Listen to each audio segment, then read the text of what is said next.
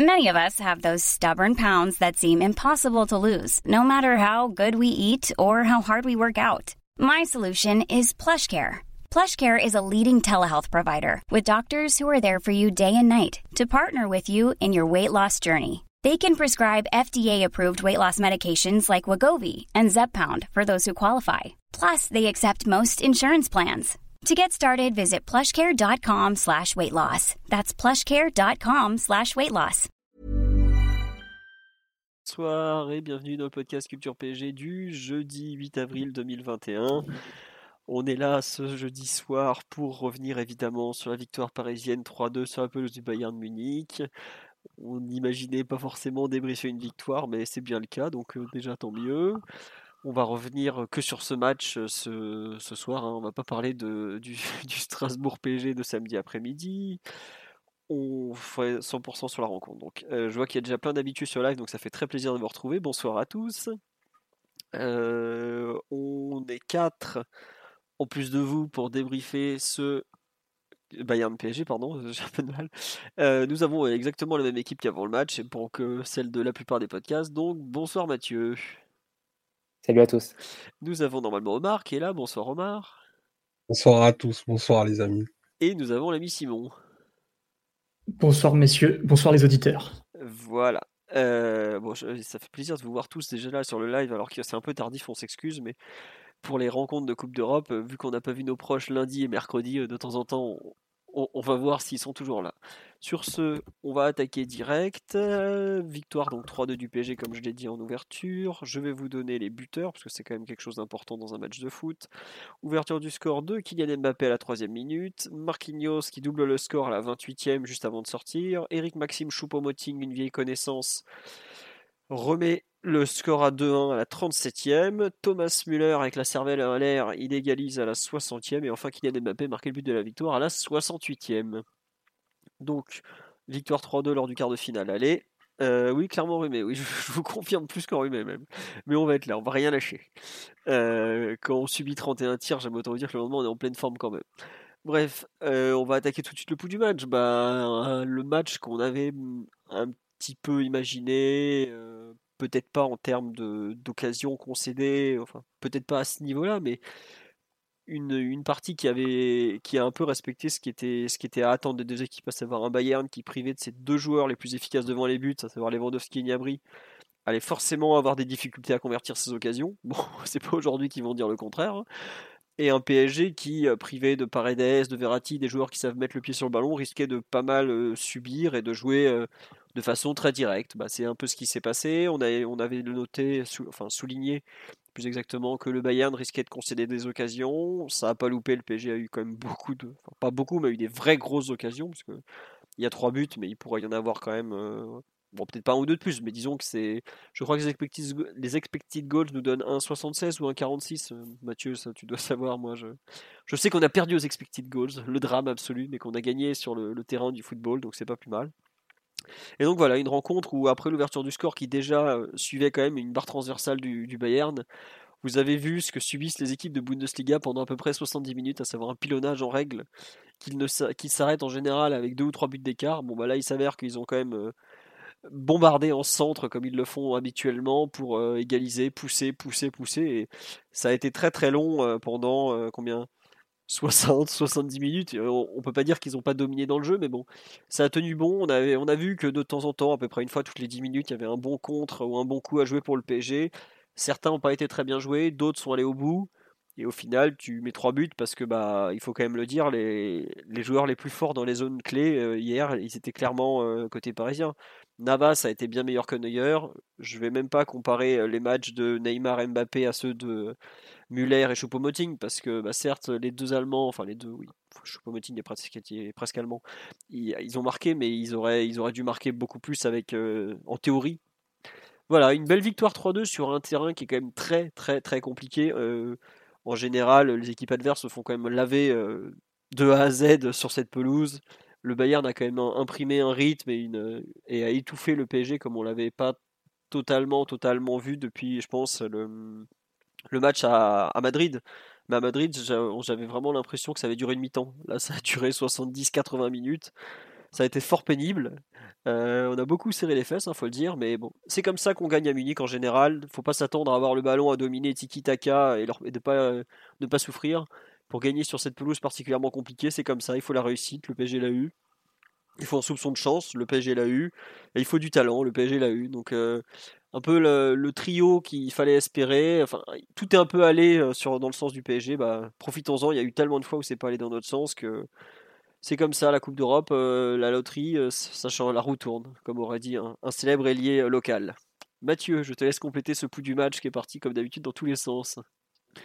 Non, je te rejoins sur, sur l'ensemble de, de, tes conclusions et tes remarques. C'est vrai que c'est tout d'abord une victoire qui est assez, assez retentissante. On s'y attendait pas forcément, mais ça marque forcément les esprits de gagner sur, le, sur les terres du Bayern, une équipe qui était invaincue depuis, depuis deux ans. Et puis, bon, je pense qu'on a on a tous remarqué sur ce match et pour ceux qui en avaient pas vraiment conscience, mais je pense qu'on on l'avait un peu tous, euh, tous en tête. C'est qu'une équipe qui se, on se mesurait une équipe qui elle se compare euh, au Real 2017, au Barça 2015, à leur propre version en 2013, à toutes ces équipes qui, qui ont vraiment laissé une trace et au fond elles luttent un peu euh, pour savoir quelle, quelle image et quelle trace elle laissera dans la postérité. Donc, on affrontait forcément un adversaire de très haut niveau qui était supérieur à nous avant le match, qui le reste après le match et qui le restera la semaine d'après. Pour t'interrompre, eux ils visent quand même le double sextuplé.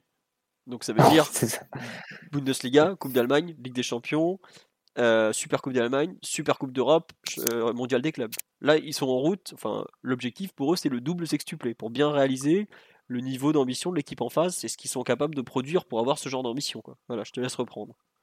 Non, c'est ça. Au-delà des résultats, c'est la manière avec laquelle ils, les obtiennent.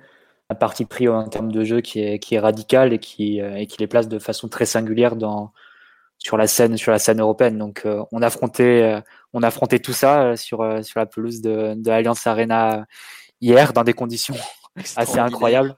Ouais, qui rajoutait un peu à la dimension épique du match. évidemment, un scénario qui est parti, euh, qui est parti dans tous les sens. Ça a été un peu un jeu de quilles par moment avec des blessés toutes les, toutes les 10 minutes en, en première mi-temps. Et Paris qui s'est retrouvé à faire, euh, à faire une mi-temps avec une, défense de fortune qu'on qu oserait à peine aligner en Coupe de France. Et malgré ça, on s'en est sorti. Euh, non sans mal, évidemment, on a, on a subi la domination du Bayern comme c'était à attendre. Et je pense comme euh, j'ai envie de dire que c'est pas forcément un souci parce que on savait que, que ce serait ce serait ainsi. Je pense pas que Pochettino ait cherché à limiter forcément cette domination ou euh, ou à la contrecarrer.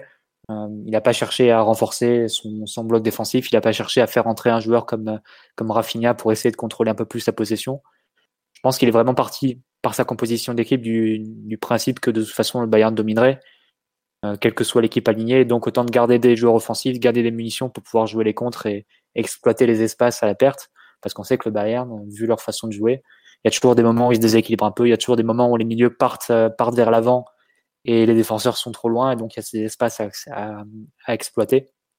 Et c'est ce qu'a su faire le PSG en concédant énormément, dû aussi à notre, à notre organisation. On avait euh, Neymar, Mbappé un peu, un peu seul devant, théoriquement qui devait un peu gêner Kimmich. Bon, ça n'était pas du tout le cas. Il, Kimmich a pu jouer euh, euh, deux fois plus de ballons que le Parisien qui a touché le plus de ballons sur le match. C'était un peu comme Thiago Alcantara lors, de, lors de la dernière finale.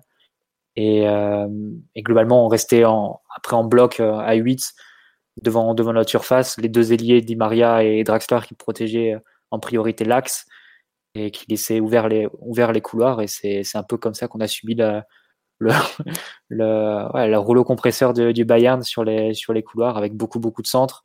Sané, Coman qui, euh, qui pouvait euh, vraiment jouer des 1 contre 1, jouer des, des situations de dribble sur les, sur les couloirs et ensuite envoyer des centres crois que le Bayern a fait une quarantaine de centres sur le match. 44, je crois. Vu. ouais, c'est des chiffres qui sont, qui sont monstrueux. Dites-vous que, par exemple, je crois contre Lille, il me semble que le PSG avait fait 26 centres où on avait centré comme des bourrins déjà. Quoi. Donc eux, ils s'en sont à Ah non, c'est ça. C'est déjà une équipe qui centre 30 fois, c'est une équipe qui fait que ça. 44, ça situe un peu le... déjà la domination territoriale du, bar... du Bayern. Parce que ça veut dire qu'ils ont été dans notre camp pour envoyer les centres.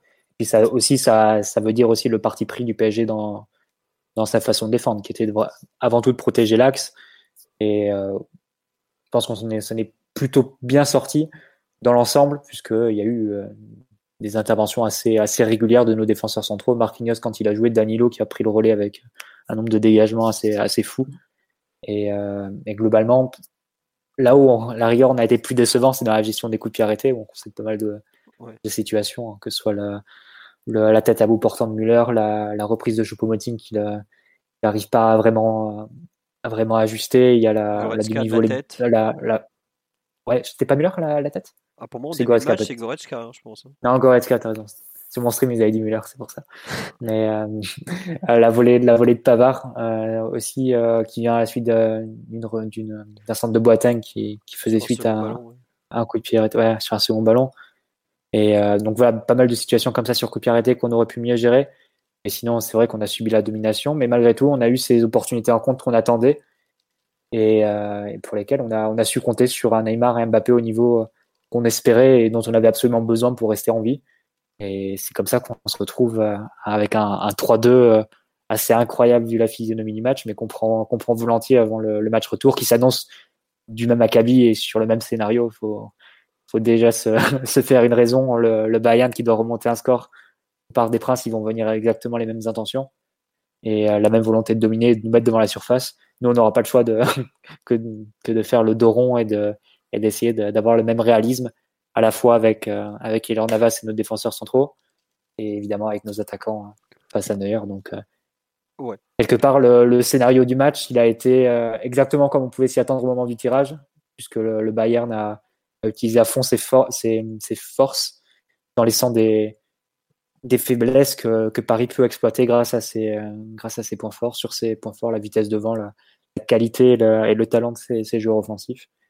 Donc il n'y a rien à attendre de différent sur le match retour en espérant le, le même, euh, le même dénouement forcément.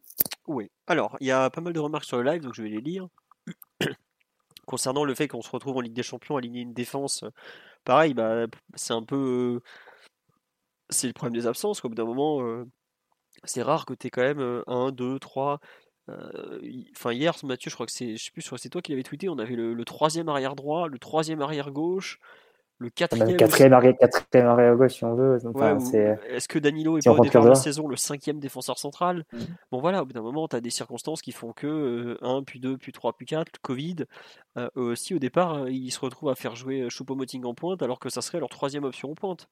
C'est comme tu vois, le, par exemple, le Bayern en deuxième mi-temps, ils font, ils se retrouvent à, jouer avec un 11 titulaire qui est seulement privé de, avec un 11 qui est seulement privé de deux titulaires, Lewandowski et Goretzka. Parce qu'au fond, tu retrouves la défense avec Boateng, avec bah, Niabri, je pense qu'il a quand même perdu sa place par rapport à Sané et Coman cette année. Oui, c'est sûr qu'ils ont un 15. Ah non, je vois ce que tu veux dire, ouais, ok. Ouais, Lewandowski plutôt à la place de, de Choupo. Après, c'est vrai qu'ils ont 4, 5 joueurs, 15, 5 remplaçants qui sont au niveau des titulaires, ça c'est clair. Et au fond, il leur manque que deux titulaires majeurs, Lewandowski et Goretzka, quand ils finissent le match. Nous, il en manque quand même 5. Hein. Si tu comptes Florenzi, Diallo ou Bernat sur le côté gauche, Marquinhos, Verratti et Paredes, ça te fait. forcément, tu baisses en qualité, mais malgré ça, on s'en est, on s'en est sorti. Et et c'est assez, euh, assez fou hein, que la deuxième mi-temps, elle se, termine sur un, partout euh, sur les 45 dernières minutes. Ou même la première, le 2-1, euh, c'est pas mal fou aussi. Hein, mais bon. Attends, je reprends sur le live. Ouais, non, on me demandait les kilomètres. C'est, on a plus couru que 108 à 107. Ça n'a pas forcément donné cette impression. Pourtant, des fois, il semblait être 3 de plus au milieu, mais le PSG a plus couru que le, Bayern.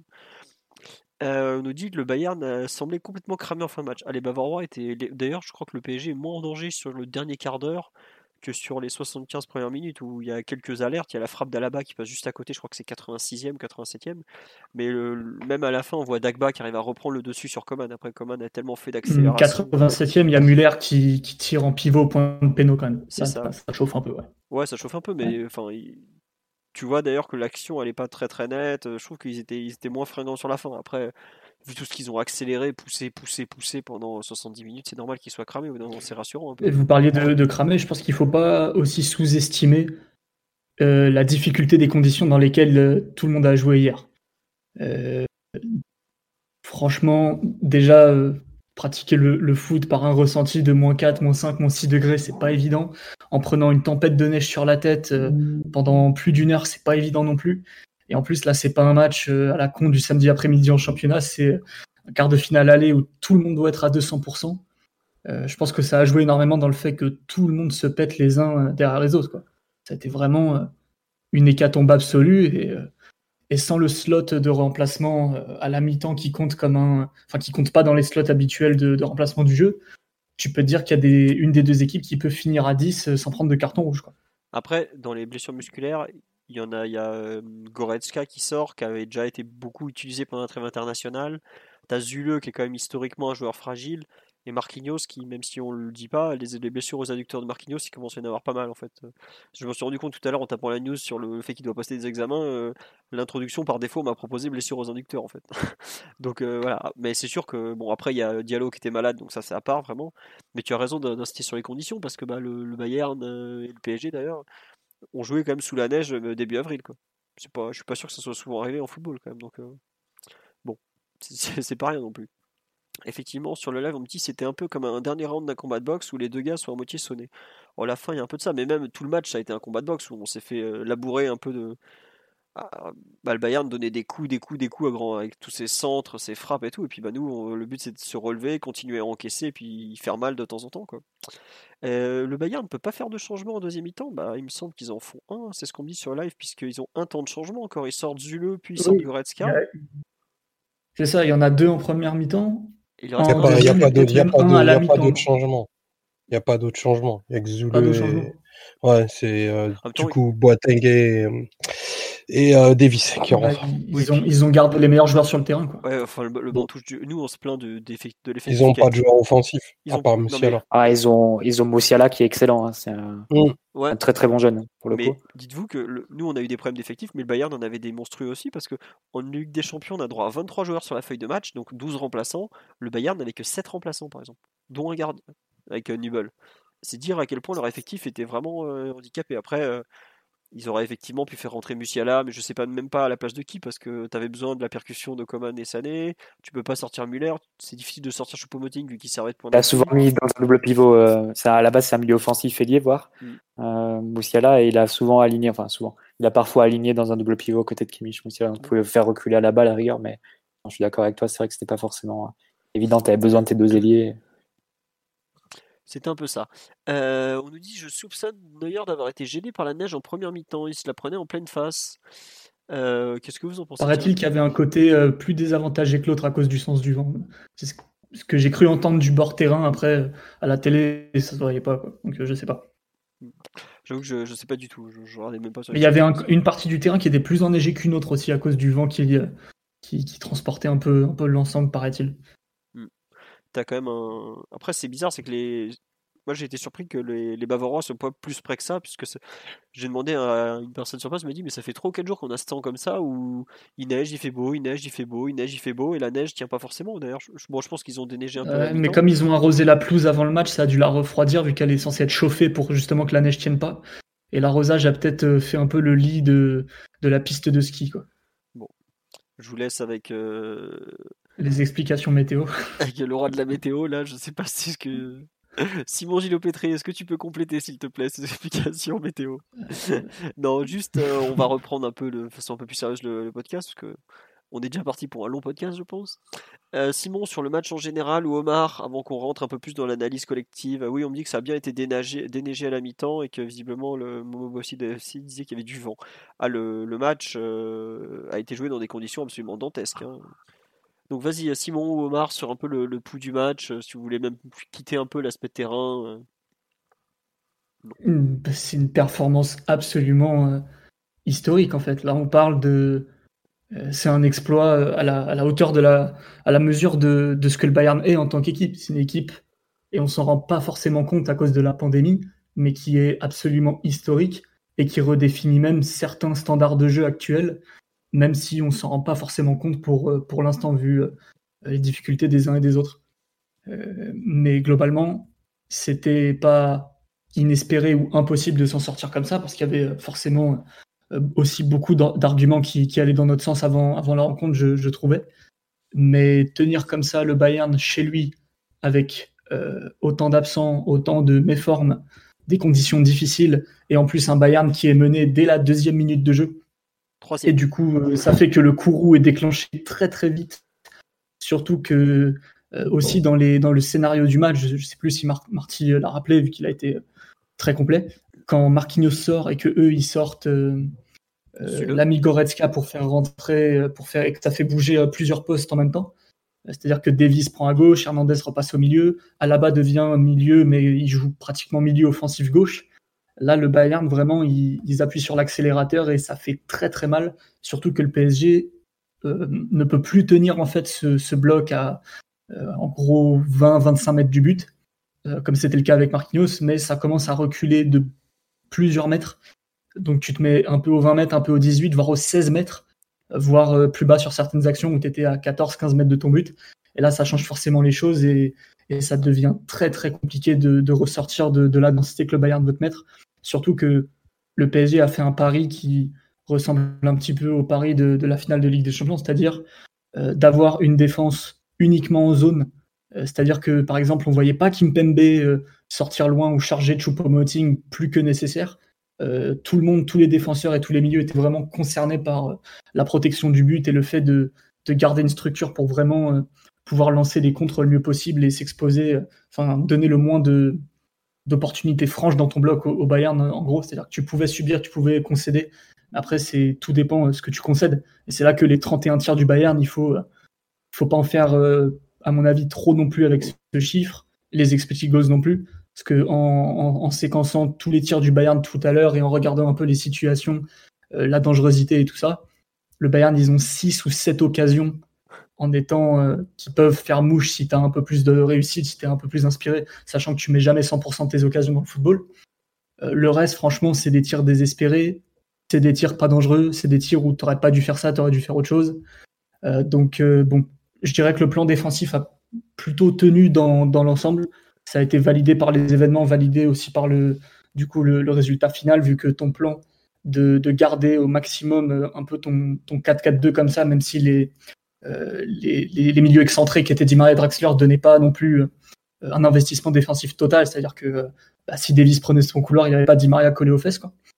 Donc, mais ça a payé sur les transitions parce que forcément, quand tu choisis de défendre en gardant totalement la zone et que tu as le nombre suffisant de joueurs pour ressortir, avec le talent suffisant pour ressortir, là, tu as des conditions très favorables pour, transiter, pour assurer ta transition. Surtout que le Bayern était susceptibles de connaître des difficultés plus ou moins grosses dans ce domaine. Et là, euh, pour le coup, ça n'a pas été un très bon soir pour eux, notamment Zule sur euh, qui c'est pas vraiment une transition, c'est plutôt un second ballon gagné par le, le, PSG. Mais le Bayern avait aussi des problèmes sur les seconds ballons. La Lazio, notamment au tour d'avant, avait généré pas mal d'actions dangereuses ou de préactions dangereuses en grattant des seconds ballons sur les, le pressing du Bayern. C'est ce qui se passe sur le but dès la deuxième ou troisième minute de jeu second ballon perdu, Neymar qui, fait le show et, Zule qui a une ou deux erreurs d'appréciation qui coûtent très cher. Et ensuite la réussite de Mbappé devant le but. Donc euh, ça, c'est des choses qu'on pouvait anticiper un tout petit peu et, le PSG a été vraiment bien inspiré d'appuyer sur, tous ces leviers pour, euh, pour mettre le plus de chances de son côté tout simplement. Parce que si tu essaies de regarder le Bayern dans les yeux, vu les conditions des deux équipes et, et vu le stade, vu que tu jouais, tu jouais à l'extérieur, ça pouvait être très très vite euh, voué à l'échec. Ouais, ouais, je te trouve un peu gentil quand même avec tes six occasions franches. Euh, quand j'ai relu le compte rendu du match après. Euh. Je t'envoie la vidéo, j'enverrai la vidéo à tout le monde mais en vrai... Faire sauter ton compte, donc le fais pas. Mais non, mais, tu vois, par exemple, à ce moment-là, si tu comptes que 6 Cette occasion franche, c'est beaucoup en Ligue des Champions philo. Hein. Nous, on en a 5 ou 6. Eux, ils en ont 6 ou 7. Mais faut pas avoir peur de l'avalanche de tirs qui t'est tombé dessus. Quoi. Pour moi, le plan de jeu, c'était ça. Et pour le coup, c'était risqué. Il y, avait une part de risque, notamment sur les centres, surtout en première mi-temps. Et ça coûte le but d'ailleurs. Donc euh, la part de risque était présente et elle a, elle a pu coûter aussi. Euh, c'est-à-dire sur les centres, souvent, comme tu n'étais que 4 sur la largeur, le latéral droit ou gauche devait un peu quand même s'excentrer euh, pour fermer l'accès à l'ailier intérieur qui pouvait être soit Muller, soit Sané qui revenait. et de l'autre côté, ça pouvait être Coman par exemple. là, c'est des situations où souvent tu étais en infériorité face au but. C'est-à-dire que comme tu étais en zone, Kimpembe, il suivait le latéral qui sort, ou euh, Marquinhos ou Danilo de l'autre côté. Et ça fait qu'en gros, tu avais le central à l'opposé et le, latéral à l'opposé qui avait deux ou trois joueurs face à eux. Ça, ça a été des situations où ça a flotté un petit peu plus. Ça coûte le but de Choupo-Moting, mais si tu prends pas ces éléments-là, ces éléments-là à l'aune de la transition offensive du PSG, euh, l'analyse elle est un peu simpliste en fait. Ça ne fonctionne pas sans la transition. Et tous ces éléments-là, ça a fonctionné sur la transition. Et c'est là que je trouve que le PSG a, a, plutôt eu un plan maîtrisé, même si forcément, face au Bayern qui est plus fort que toi, il y a euh, le risque de prendre des buts, tout simplement. Si tu fais redescendre Di Maria, Drexler à hauteur de tes, de tes, latéraux, forcément, ils sont plus en mesure après de, de lancer la transition. Ça, c'est un souci. Tu n'aurais pas eu l'action du troisième but, par exemple. C'est évident. Ouais, non, non, mais je, je t'avoue que Simon, je te trouve généreux si, si tu retrouves que six grosses occasions. À ce moment-là, nous, les deux de Mbappé, c'est limite même pas. Enfin, si, la première. Enfin, tu vois, par exemple, est-ce que tu comptes les frappes de Pavard ou une des frappes de Pavard C'est limite la même occasion que Mbappé, quoi. Il est tout seul. Euh, bah, ça, je l'ai mis dans les grosses occasions. Ah ouais, moi, tu vois, pour moi, il y en avait des, des plus grosses pour eux. Pour moi, les grosses occasions, c'est euh, Muller devant le but au début, il se gêne un peu, il n'arrive pas à tirer dans la balle. C'est Pavard la reprise. C'est euh, il y a aussi euh, Choupo-Moting, si on veut être gentil, quand il tacle au deuxième poteau sur un corner et qu'il loupe le cadre. Euh, il y a aussi Coman qui part en défense à la 70e, 69e où, le contrôle n'est pas bien assuré, mais là, pareil, ça pouvait faire très très grosse occasion. Mais est-ce que le Bayern a eu un face-à-face avec Navas? Est-ce que Navas a dû faire des arrêts sur des angles ouverts? Même quand il touche le poteau, c'est un poteau, enfin c'est une barre transversale où Navas il a la main sur le ballon si c'est cadré. Donc il faut, il faut relativiser un peu le chiffre et surtout prendre le pari du PSG à l'aune de sa transition offensive en fait. Sinon pour moi, tu comprends pas tout. Ouais, ouais, non, non, d'accord. Bah écoute, euh, je, t'avoue que je l'aurais pas lu de façon aussi positive que toi. Je sais pas, Omar, ce que t'en penses. Parce qu'on t'a pas entendu alors qu'il y a des gens qui veulent entendre ta voix. Donc euh, je, je t'en prie, mon cher. Ah, je suis pas, suis pas d'accord avec ce que dit, euh, ce que dit Simon.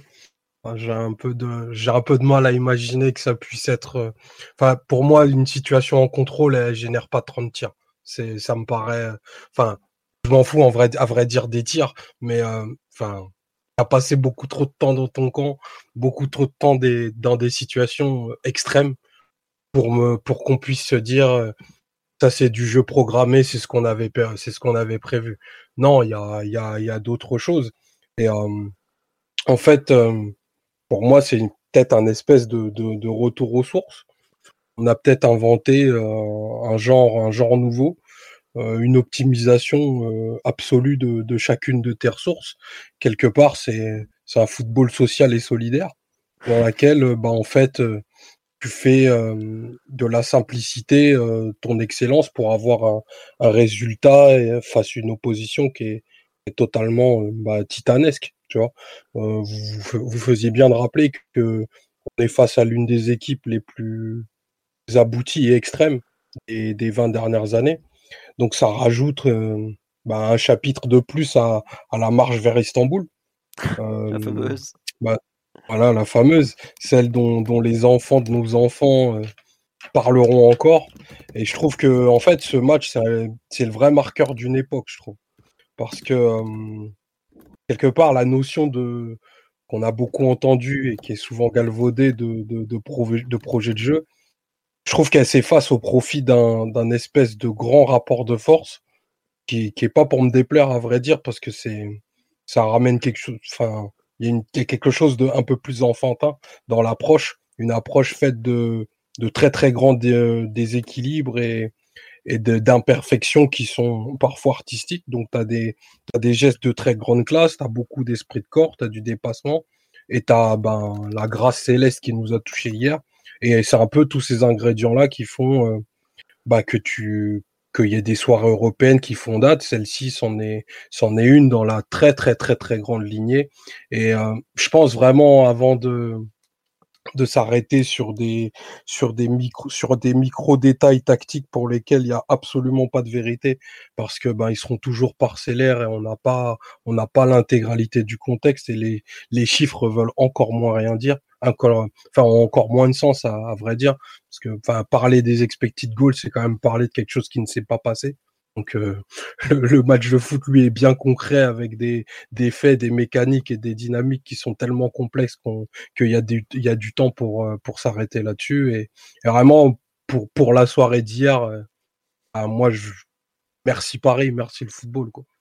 Clairement, il y a, y, a, y a que ce sport qui peut t'offrir un, une issue une issue comme ça qui te paraît euh, déséquilibrée avec des, des héros un peu improbables voilà sans parler sans parler des étoiles qu'il y avait sur le terrain. Enfin avoir certains certains joueurs qui ont bah, qui sont critiqués à longueur de semaine tellement euh, tellement performants dans un contexte de match comme celui-ci je pense que personne n'aurait misé un pépin de raisin sur, euh, sur le fait qu'une défense comme celle-ci puisse tenir, un, tenir et défendre un avantage dans ces, dans ces 5 mètres 50 face à l'armada du Bayern. Donc vraiment, euh, je passe un super moment, j'en reviens, j'en reviens toujours pas de, de ce qu'on a vu et c'est vraiment un, match en tout point, en tout point historique. Et ça, ça vaut plus que, que les, euh, les tirs du Bayern et tout ce qu'on a pu subir. Non, je, je, je, comprends ce que tu veux dire sur l'aspect un peu irrationnel de la rencontre qui, qui fait du bien aussi, qui, qui, montre que le foot peut pas être tout le temps. On est loin de la. Bon, on est quand même, nous, nous aussi dans le podcast, on, on utilise souvent les statistiques dites avancées et tout ça, mais c'est vrai qu'il y a un côté euh, très euh, foot, euh, un peu foot, enfin pas foot à papa, mais un peu quand même, savoir, bah, c'est cool d'avoir des occasions, mais si tu marques pas à la fin. Bah, tu gagnes pas, quoi, tout simplement. Quoi. Il, y a, il y a un peu de bah, ça. Le Bayern t'emmène sur ce terrain aussi. En... Oui, allez-y, je sais pas lequel des deux veut, veut compléter. Non, non, je pense que j'ai coupé Mathieu, mais c'est, ah, ça reste quand même le but du jeu, tu vois. Bah, la, la, victoire aux expected goals, enfin, ça vaut peanuts. Il n'y a, aucun, y a aucune équipe qui a gagné un trophée grâce aux expected goals. Méfie-toi bientôt, euh, peut-être. Peut-être, bah, j'espère que je serai plus là pour voir ça, parce que ça, ça tuerait quand même le, le, sel, le sel du jeu, quoi.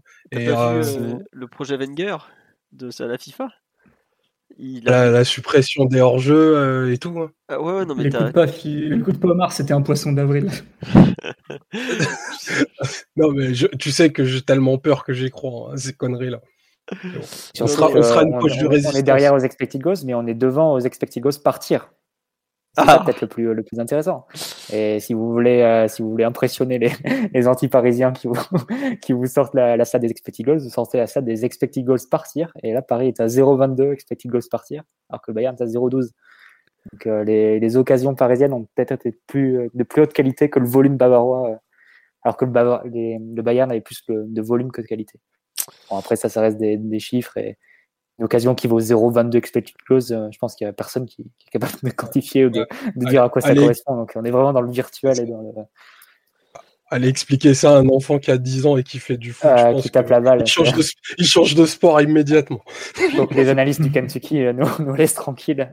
c'est ça. Tirez-vous avec votre soccer.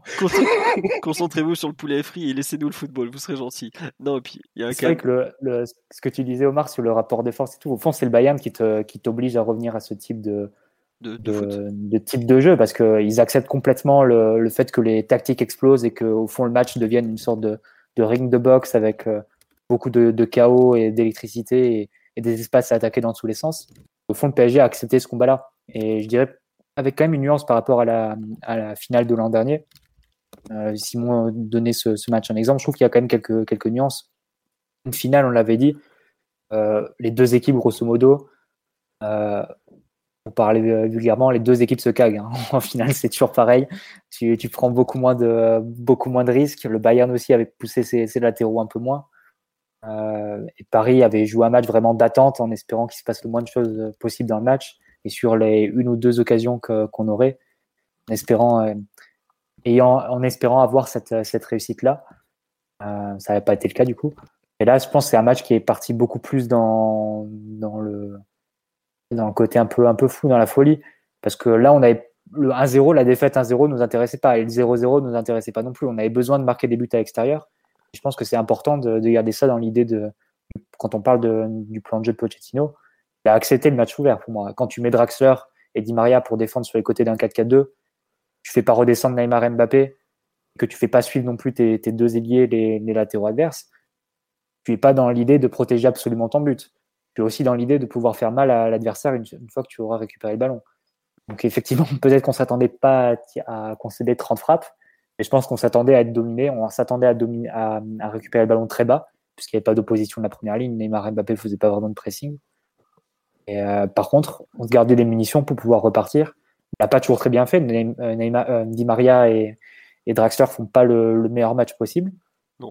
Et en, en ayant ces joueurs de, de cette qualité sur le terrain, au fond, je pense l'idée de Pochettino, c'est de se dire, c'est des joueurs qui, sur une action, sont capables de me remonter le terrain et de, de me procurer une vraie, une vraie occasion de but. Je préfère les avoir sur ce terrain, ce type de joueurs-là, que d'avoir des joueurs qui vont faire leur tâche de façon besogneuse et qui vont me permettre d'avoir peut-être réduire le, nombre de tirs du Bayern de 6, 7 ou 8 sur l'ensemble du match. Est-ce que c'était vraiment intéressant pour nous? Le plus intéressant, c'était d'aller chercher les buts à l'extérieur sur un match comme hier. On l'avait dit, on l'avait dit avant le match. Le match où il se passerait le moins de choses possible. D'une, c'était pas, c'était pas ce qu'allait chercher Bayern, parce que c'était un match à domicile euh, pour un, pour un quart de finale aller. Et de deux, ça nous intéressait pas non plus. Ça nous intéressait pas non plus. Donc, euh, au fond, je pense que les, deux coachs ont, accepté la, fond, ce qu'on, ce qu'on pressentait au moment du tirage, c'est-à-dire euh, bataille de boxe entre Bayern qui va nous asphyxier, mais en même temps laisser de gros espaces qu'on va nous pouvoir, dont on va pouvoir nous profiter avec Neymar, Mbappé et tous les autres. Mais c'est, enfin, un peu marrant quand même que Pochettino ait, ait quelque part accepté de, de laisser le Bayern jouer son jeu. Quoi. C'est, fou parce que quand on prépare le tu match. Tu jusqu'à une certaine mesure. Il y a pas, oui, évidemment oui, que tu n'acceptes pas de, de, te concéder des situations de, à bout portant des, des têtes d'antécimètres, ça c'est évident. Non, non, mais tu vois, par exemple. Tu prends le risque que ça arrive, ça c'est évident. Le fait qu'il qu'on soit parfois, euh, enfin j'ai pas l'impression tu vois qu'on était spécialement euh, concentré sur le fait de pas laisser les centreurs euh, être tranquilles tu vois. Enfin par exemple le, le centre de Pavard là que, que Choupo reprend, il y en a plusieurs où les latéraux sont tout seuls, ils ont le temps de centrer alors que c'est quand même pas une, enfin quand tu joues contre le Bayern tu sais que c'est une situation qui peut vite être dangereuse quoi. Et t'as l'impression qu'il y a certains points qu'on a acceptés comme ça de façon un peu sur okay. l'action du centre de Pavard, c'est très clair. Tactiquement, c'est un mouvement qu'on a vu très très souvent du PSG. C'est fait le Bayern, vu qu'on laissait beaucoup d'espace sur les côtés, ils ont fait beaucoup de renversements. C'est quelque chose qu'ils font ils font très bien d'habitude. Et quand le ballon allait d'un côté à l'autre, euh, l'ailier côté du côté du PSG et côté opposé, il resserrait dans l'axe, c'est-à-dire qu'il laissait encore plus plus libre le côté le côté le côté opposé. Donc c'est ce qui s'est passé un peu sur ce sur ce but-là. C'est Draxler qui est inspiré dans l'axe, qui vient refermer et forcément il laisse complètement euh, complètement ouvert la possibilité de centre à, Pavard. Mais c'est quelque chose qu'on a accepté pour pas dégarnir cette zone axiale euh, parce que voilà, on est, euh, au fond on défendait en zone comme a expliqué Simon. Quand le ballon était à gauche, Di Maria est coulissé. Euh, il était suivi par par Gay, il était suivi par Herrera et forcément Draxler resserrait. Ça c'est forcément d'autres espaces sur le côté opposé, côté gauche pour nous, côté droit pour le pour le Bayern quand il y avait un renversement de jeu. Et ça, tu, tu l'acceptes par ton parti pris, mais ton parti pris qui était vraiment protéger Axe et de pas non plus faire redescendre euh, trop bas exagérément tes, tes, joueurs offensifs pour pas les pas les cramer en transition. Tiens, on me demande sur le live Bah, est-ce c'est- que Attends, juste Simon, après je te laisse parler, tu dis on demande est-ce que le match aller va échauder le Bayern pour le match retour ça... Non, non, ils vont jouer exactement pareil. Et je pense même qu'ils vont mettre encore plus de centres, de pression, de mecs dans la boîte, exactement pareil, pareil, pareil. C'est le- c'est leur parti pris depuis bientôt un an et demi, ils roulent sur tout le monde. Pourquoi ils changeraient?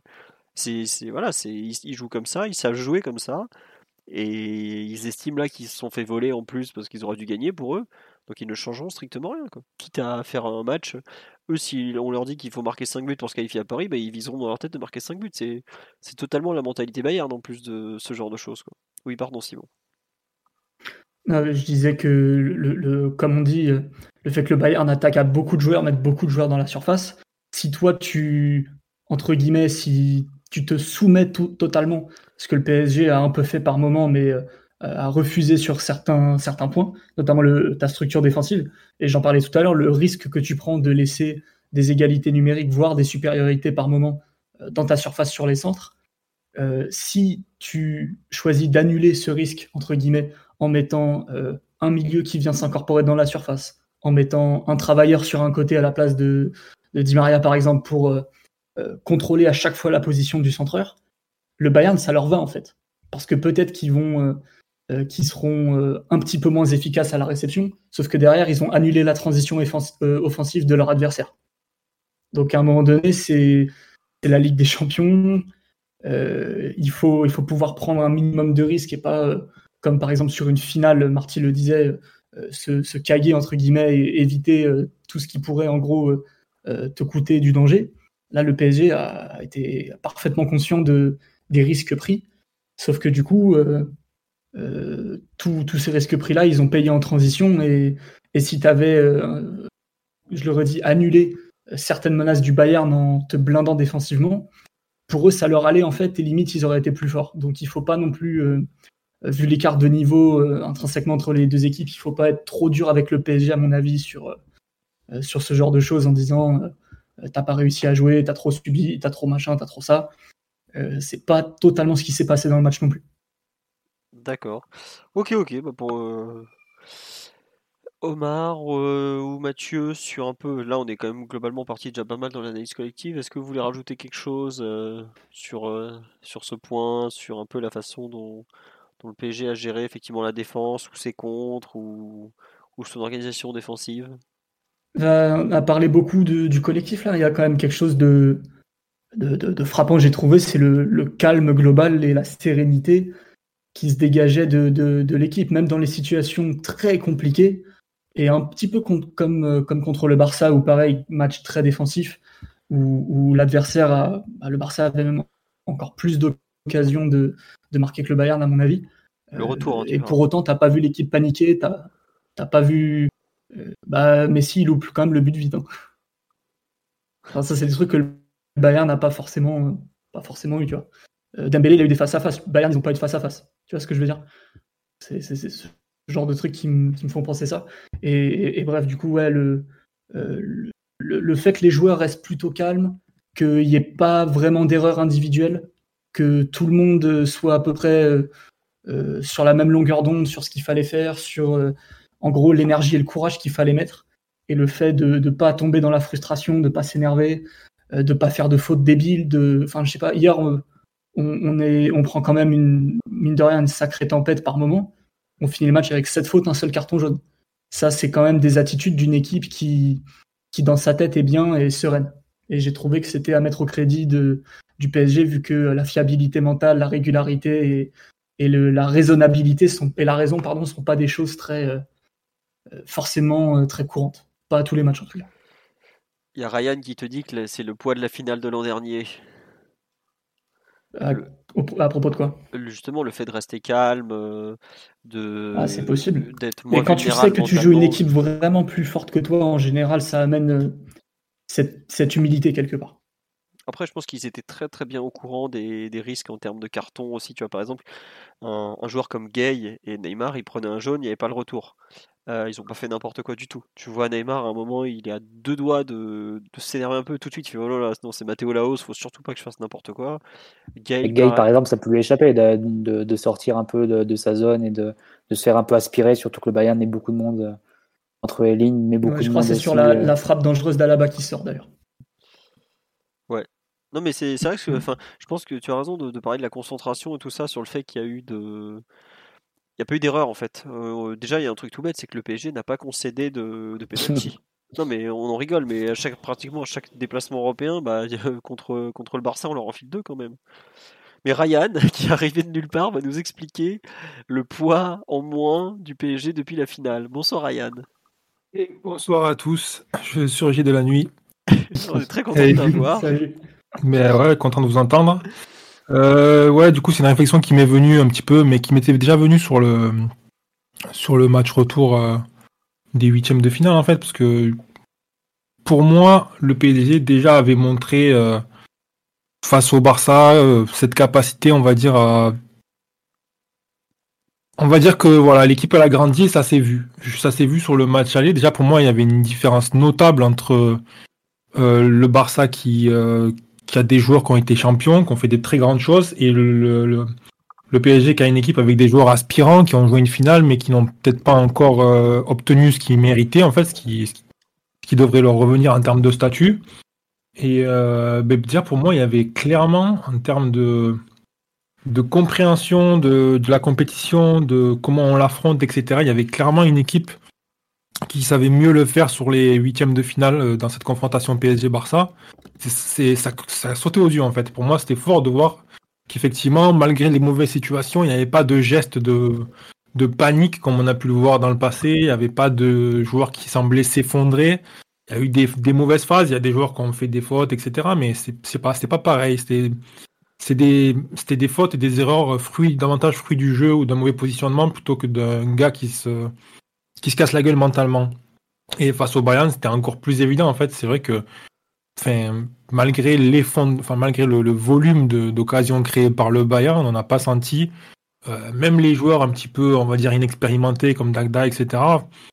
Le gars s'est fait un peu manger sur son aile, mais je, je sais pas, il, il m'a jamais sem- semblé vraiment paniqué ou euh, voilà quoi. Il était dépassé footballistiquement parlant, mais dans l'ensemble, ça a pas, je veux dire, ça a pas joué sur le mental de l'équipe en fait. Et ça, je pense que c'est quand même en grande partie le fait d'arriver en finale l'an dernier, de jouer une échéance super importante, de connaître déjà un peu l'adversaire. C'est évident que ça a du poids, quoi. Quand on passe pas très très loin du trophée, on sait quelque part, les joueurs, ils savent intérieurement que il n'aura pas manqué grand chose pour la gagner cette finale l'an dernier et que voilà, c'est plus euh, c'est plus une équipe à qui il manque quelque chose en fait. Ce qui manque, c'est juste euh, euh, consolider, prouver le truc, enfin obtenir le trophée. Mais d'un point de vue footballistique, d'un point de vue maturité, etc., on peut pas dire que ce PSG là, il il est pas capable d'être champion parce que quand tu arrives en finale et que tu fais le match que tu as fait face au Bayern, t'es pas très très loin de remporter le trophée. On n'a pas l'habitude de, de, t'entendre nous dire des choses pareilles, Ryan. Il, dit ça parce qu'il sait qu'on va se jouer en finale. Je le sais très bien. Est-ce qu'on va arriver en finale? Nous déjà, je sais pas. Non, mais sérieusement, enfin, c'est un truc qui est revenu assez souvent quand même euh, avec Blanc, avec Emery, etc. Le fait qu'il y avait des joueurs qui n'avaient pas forcément le mental pour cette compétition, que où la qualité manquait, etc. Moi personnellement, j'ai toujours pensé que l'effectif il était suffisamment bon et que dès lors que le PSG a récupéré Neymar et Mbappé, c'était plus une question de euh, est-ce que le PSG allait gagner la Ligue des Champions, mais quand le PSG allait gagner la Ligue des Champions? honnêtement, on n'est pas passé loin l'an dernier, et je pense que cette année, le PSG est un des, grands favoris, vraiment une des deux ou trois équipes vraiment qui, n'a pas de, qui n'aura aucun problème à, être un, vainqueur euh, sérieux. Et, euh, et voilà, c'est moi pour moi, ce qu'on est en train de voir, c'est ça en fait. C'est juste une équipe qui a qui a accumulé suffisamment de défaites, suffisamment de contretemps, suffisamment de difficultés et qui a, qui a appris maintenant à gérer ses, temps, quoi. C'est plus une équipe qui s'effondre comme avant, c'est, une équipe qui sait ce que c'est que subir, c'est une équipe qui sait ce que c'est que devoir procéder en contre, c'est une équipe qui sait ce que c'est que visiter un, terrain adverse dans des compétitions, une compétition difficile, etc. Et euh, au bout d'un moment, ben, les mecs, ils l'ont appris, quoi, ils l'ont intégré. Donc, euh, je, ne veux pas euh, enlever du mérite à Pochettino avec ce que disait euh, Piotr tout à l'heure, mais euh, pour moi, c'est pas trop l'entraîneur, là, c'est quand même plus euh, le fait que les joueurs ils ont grandi. quoi. Ouais, mais c'est intéressant ce que ça tu fait quand même trois, trois victoires d'affilée sur Old Trafford, Camp Nou et, et Allianz Arena, du coup, sur les trois derniers déplacements en Ligue des Champions. Ça ne garantit pas du tout que tu te feras pas remonter au parc face au Bayern, parce que ça reste une équipe encore supérieure sur le plan du football et qu'il y a des joueurs d'une dimension qui sont très forts, des champions du monde, des champions d'Europe. certains l'ont été, été deux fois. Euh, ça ne garantit pas tout, évidemment, mais c'est vrai que tu as eu la sensation que le PSG pouvait, pouvait complètement s'écrouler hier à 2-2 avec une défense de fortune, alors que concrètement, tout était possiblement en place. Et en ça, ça a été une surprise et ça peut certifier l'examen de maturité que, qu'a passé le PSG depuis, en gros, l'an dernier, depuis la, fois où on a remonté Dortmund, depuis la fois où on a remonté à l'Atalanta dans le même match. Euh, et puis, euh, la façon dont, dont on s'est sorti de la phase de poule et du match retour face au Barça. Donc c'est un peu tout ça qui s'accumule, mais après ça ne garantit évidemment pas de te faire monter face à un Bayern qui serait supérieur euh, sur le plan du foot au parc, évidemment. Que, bah, il n'y a personne qui peut le contrôler, ça peut pas arriver à n'importe quelle équipe. Tiens, il y a une personne sur live qui me dit, mais en fait c'est juste une équipe qui a Keylor Navas dans les buts. Mais ça je suis pas d'accord, parce que déjà ce qui s'est passé sur PSG Liverpool, ça avait été une vraie transformation mentale. C'est la première fois que le PSG QSI, dos au mur, parce qu'on était plus que dos au mur, ce jour-là il fallait gagner ou c'était terminé. Hein. Euh, avait justement réussi à, retourner la situation en sa faveur. Et je pense que c'est pas juste une question de Keylor Navas. Alors évidemment, vu le match qu'il fait hier, il aide, hein, vu le match qu'il a fait contre le Barça. Mais par exemple, le match aller à Barcelone, il fait pas un match euh, exceptionnel, hein, loin de là. C'est limite même le plus mauvais parisien, vu qu'il a rien à faire et qu'il fait une cagade monumentale avec le, au pied. C'est pas, je pense, juste une question de joueur, c'est aussi l'habitude. C'est euh, bah, Kim Pembe, Marquinhos qui maintenant joue la Ligue des Champions depuis 5, 6, 7 ans c'est Verratti, c'est Mbappé qui a, l'expérience européenne. C'est ça, c'est juste une équipe qui, bah, qui sait, comme tu disais Ryan, gérer des temps faibles maintenant. Alors qu'avant, les temps faibles, bah, tu, coulais. Après, on a encore des, temps faibles qu'on gère pas très bien. Quand on me dit, ouais, le retour contre le Barça, euh, bon, peut-être que toi tu le vois d'un œil extérieur parce que t'es pas supporter parisien, mais pour nous, c'était un peu dur à vivre quand même. Ouais, mais ça, c'est des matchs. Ça pour moi, c'est des matchs, le match retour contre le Barça, c'est des matchs que les équipes de manière générale, tous les grands clubs, enfin, j'ai pas souvenir d'un grand club qui soit passé au travers, euh, euh, ne sait pas forcément gérer parce que c'est super dur à préparer en fait. Euh, d'un point de vue préparation mentale, c'est compliqué en fait, je pense, pour un entraîneur de préparer son équipe en se disant on va rentrer sur le terrain, on a trois ou quatre buts d'avance tu peux pas arriver dans des dispositions, euh, dans des meilleures dispositions que l'équipe en face qui n'a plus rien à perdre. On l'a vu en Ligue des Champions, on l'a vu avec Manchester City, on l'a vu avec le Real, on l'a vu avec le Barça qui a, qui a craqué, mais davantage craqué pour des raisons footballistiques qu'autre chose, je pense. Mais genre par exemple le Real de Zidane, quand l'année on fait 2017, 2000, en 2016-2017, quand on fait le doublé championnat Ligue des Champions, le match retour contre l'Atlético, il y a 2-0 au Calderon après 20 minutes, je crois, si je dis pas de bêtises. Le match retour euh, contre la Juve à Bernabeu, c'est pareil, on passe pas très très loin, vraiment, ça se joue à un penalty à la fin pour éviter les prolongations. Et ça, je pense que c'est c'est des scénarios en fait quand tu arrives face à un adversaire qui a absolument rien à perdre, qui se, qui se sent vraiment dehors et que toi tu as tout à perdre mais que tu peux pas forcément euh, Enfin, c'est pas un truc que les clubs voient souvent en fait. C'est un truc que les clubs rencontrent peut-être deux, trois fois tous les 5-6 ans en Ligue des Champions. Donc il n'y a pas vraiment de book pour préparer ça mentalement. Il n'y a pas vraiment de d'entraîneur qui va te dire ok je sais exactement comment affronter ce match là d'un point de vue mental je sais je sais quel discours tenir avec mes joueurs etc quel message envoyer ça reste quand même assez délicat je pense bah, donc euh... t'es face à un adversaire qui refuse de mourir quoi et c'est pas une ouais, ça et puis surtout, c'était face à un adversaire qui a pas peur de tout donner, en fait, enfin, qui a plus rien à perdre. Et toi, par contre, tu as tout à perdre. Donc, tu es dans la gestion parce que tu dis, putain, je vais quand même. Moi, ce que je cherche à faire, c'est me protéger. En plus, c'est une réaction un peu naturelle. Tu sais que la compétition, c'est une compétition difficile. Tu n'as pas envie de te blesser. En général, les clubs qui vont loin en Ligue des Champions, c'est des clubs qui ont des calendriers assez chargés. Donc, il y a tout un tas de paramètres qui font que toi, tu vas un petit peu euh, essayer de te préserver naturellement et penser de t'asseoir un peu sur tes acquis. Et ton adversaire en face, il va voilà quoi, il va se jeter dedans euh, corps et âme. Le Barça, ils ont fait un super match euh, retour. Ouais, effectivement, ils ont fait un super match retour. Ils avaient absolument rien à perdre. Je veux dire, le contexte mental du match, il est. je veux dire, c'est pas quelque chose que le Barça peut reproduire en fait. Ils, sont, ils peuvent être contents des choses qu'ils ont fait sur le plan footballistique, mais c'est pas c'est pas comme ça que idéalement le pas c'est pas quand t'as plus rien à perdre que tu que tu commences à bien jouer quoi. Donc voilà, ça c'est pour en revenir sur ce match-là. Pour moi, le PSG n'était pas trop. Euh, le match n'a pas été pris par le bambou, mais j'ai pas l'impression que les grands clubs et qu'il y ait une équipe qui soit un exemple en ce sens, dans ce genre de contexte. Pour moi, c'est un scénario super casse-gueule. Et euh, voilà, le PSG pas, a, fléchi, mais n'a pas craqué. Et puis, euh, et puis voilà, c'est ça fait partie du jeu aussi. Hein. Quand tu as, des, très bons joueurs en face qui donnent tout, que toi, tu n'es pas forcément dans la même mentalité parce que tu te préserves, c'est normal en fait de, voilà, de laisser de l'espace, d'encaisser des buts, etc. Ça fait partie du jeu. Très bien, bah écoute, on te remercie pour cette analyse de... avec ton œil madrilène qui s'y connaît un peu en Ligue des Champions, donc, plus que, que nous, euh, puisque bon, aux dernières nouvelles, on a un peu de retard en termes de trophées. Mais en tout cas, euh, merci.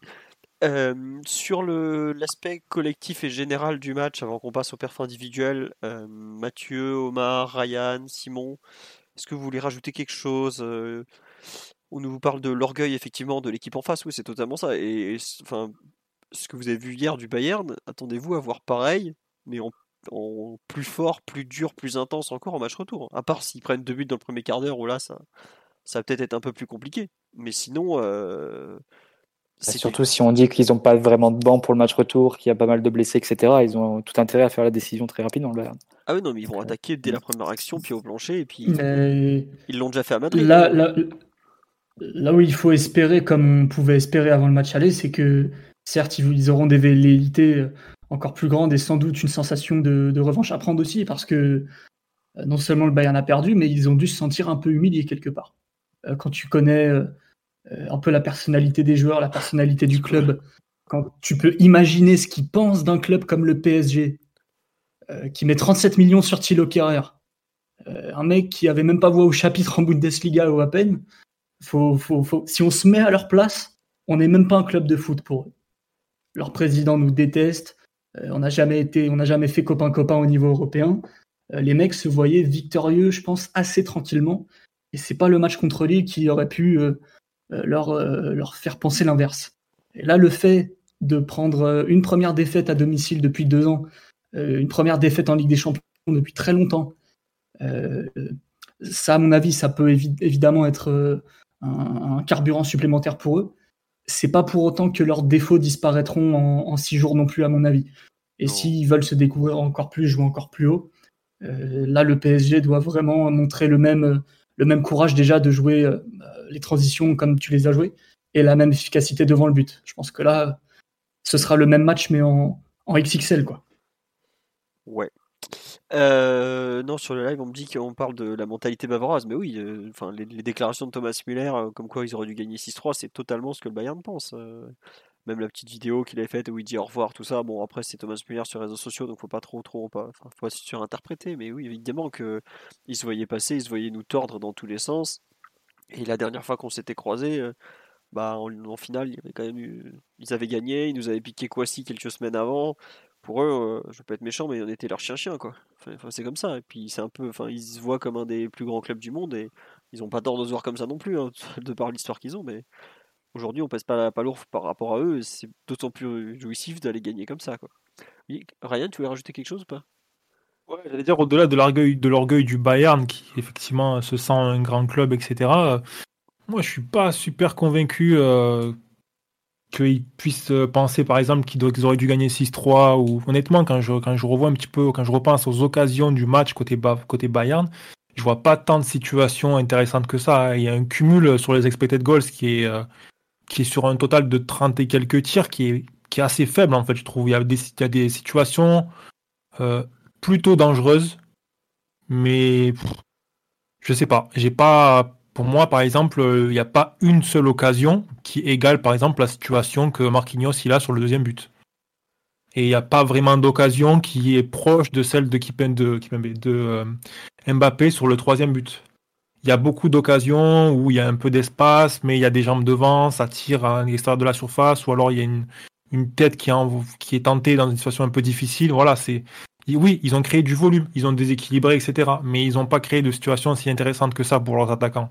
Et je pense que c'est aussi pour ça qu'ils ont marqué euh, si peu en fait. C'est que voilà, d'habitude peut-être qu'avec euh, des mecs euh, qui ont une finition exceptionnelle comme Lewandowski, ça passe.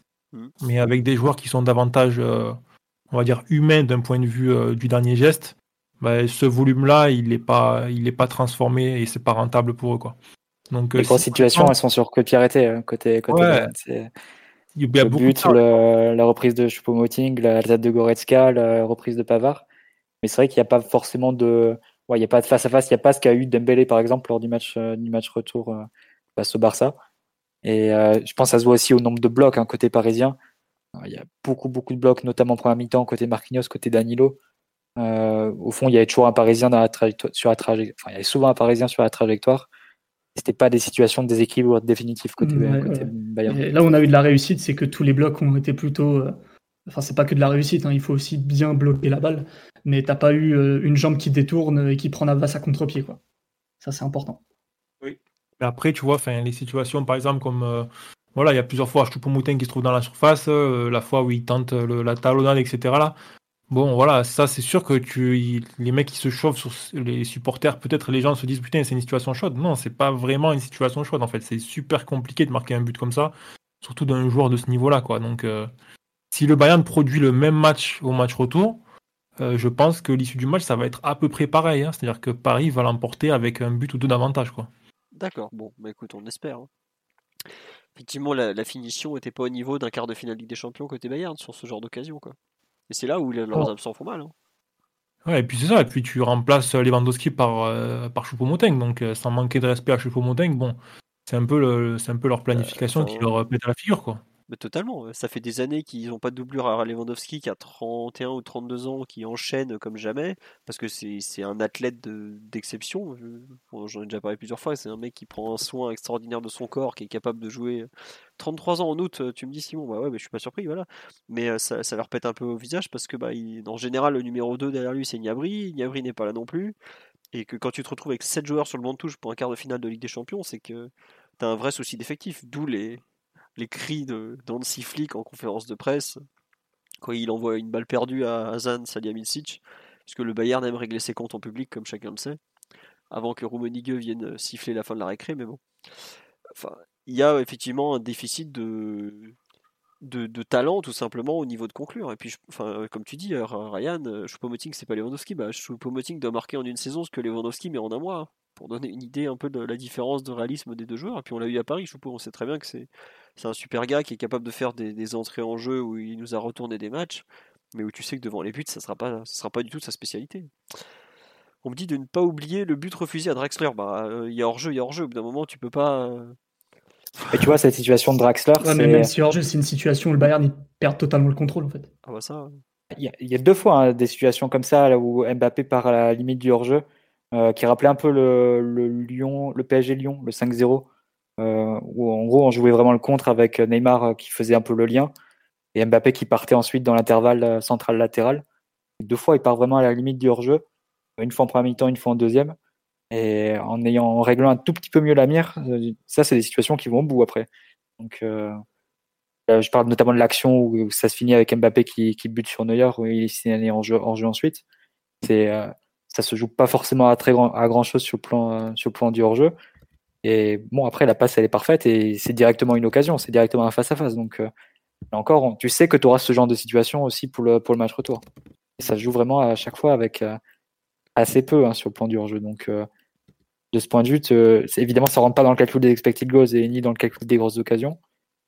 Mais ça prend parce que peut-être qu'au match retour, tu seras peut-être mieux. Le, Bayern sera peut-être un peu moins bien aligné, avec Boateng qui, qui est peut-être plus attiré vers son but que Zule qui défend peut-être plus naturellement en avançant.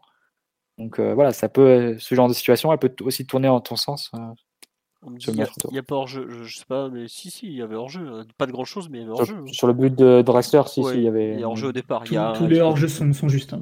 Euh, Ouais, ils sont justes, mais ils y sont, tu vois. Au bout d'un moment, euh, on peut pas dire. Enfin, le VAR, pareil. Ah non, ils sont même, hein. justes, ils sont, ils sont corrects, c'est c'est la bonne décision. Ouais, voilà. Non, il y en a un qui est pas sifflé qui aurait pu coûter cher, c'est celui de Muller euh, sur la première occasion de Choupo-Moting au bout de deux minutes. Qui lui n'est pas sifflé, il donne le corner et après sur le corner, Choupo trouve la barre. Et là, par contre, euh, la frappe. ouais. ouais, Lucas. et là par contre, ça aurait pu être vraiment très très très gênant parce que bah, ça rappelle un peu quand on s'était fait voler à Madrid, euh, comme d'habitude, Ryan, en 2017, ou sur le corner, euh, tu sais, le, le 1-1 où tu as Kroos qui est hors jeu au départ. Enfin bon. Oui, je me rappelle de cette situation-là, ça a fait le tour du monde. Euh, ouais, je, je peux vous dire que j'avais fait une news dessus. L'habitude de se faire voler. Bref, euh, bon, on a fait le tour, je pense, sur la partie collective, à moins que Omar, qu'on n'a pas beaucoup entendu, veuille rajouter quelque chose. Non. Bon. Oui. Non, non. Bon, écoutez, on va passer au perf individuel, parce qu'il y a quand même. bon, au final, il y a, peut-être plus à dire paradoxalement sur la partie individuelle que, que collective. Bon, ça fait une heure qu'on parle de l'aspect collectif, mais bon, il y a plus à dire, donc euh, on va passer. hein. Euh, de quel joueur vous voulez parler pour commencer un peu ce, ce tour d'horizon des perfs individuels Je sais pas, bah tiens, Omar, est-ce qu'il y a un joueur dont tu veux parler euh, pour commencer? Parce que bon, tu, n'as presque rien dit jusque-là, il faut qu'on entende ta voix de, prince du 20e, donc euh, tu n'es plus maire, tu es carrément prince dans, dans le live tout à l'heure. euh, T'es monté en grade. Décidément. Euh, non, je sais pas de qui vous voulez parler en premier. Enfin, il y a, je pense que tous les joueurs sont à sont à saluer. Après, euh, enfin, par si tu dois, je sais pas si tu veux hiérarchiser par euh, ceux qui ont eu le plus d'impact sur le résultat. Ben, si tu si tu veux commencer par ça, t'es obligé une nouvelle fois de parler de, de Mbappé. Allez, Mais c'est toujours moi qu'on parle pour le coup, donc euh, je. Bah non, mais. enfin, Qu'est-ce que je pourrais te dire qui a pas déjà été dit en fait, tu vois, c'est euh, Bah, moi, je trouve Bah, qu'il y, a une- un- il y a un truc important dans le match de Mbappé hier. C'est le, le troisième but. Euh, il est pas, il est pas, il faut, il faut le mettre quand même quoi. La façon qu'il a de fixer Boateng et après de, de comment dire, de, de crucifier Neuer, c'est pas, c'est rare. Ça, de- c'est pas un une- assassinat, ça. ça c'est pas une occasion. Ça, Ouais, voilà. Ça, ça techniquement, ça c'est ça c'est du c'est du pur génie et euh, autant autant sa première euh, la première réalisation a beaucoup beaucoup de réussite parce que c'est c'est une frappe euh, ni qui la bonne tension ni qui est dans la bonne zone. Donc on a beaucoup de réussite qu'elle qu'elle rentre. Euh, par contre la la deuxième, euh, enfin le le jeu du chat à la, du chat et la souris avec euh, Neuer, euh, enfin la, la, la gestuelle pour feinter d'ouvrir pour refermer le pied au dernier moment, ça c'est absolument absolument extraordinaire. Puis ben on est sur un garçon qui a mis euh, six buts en trois matchs euh, à élimination directe. euh.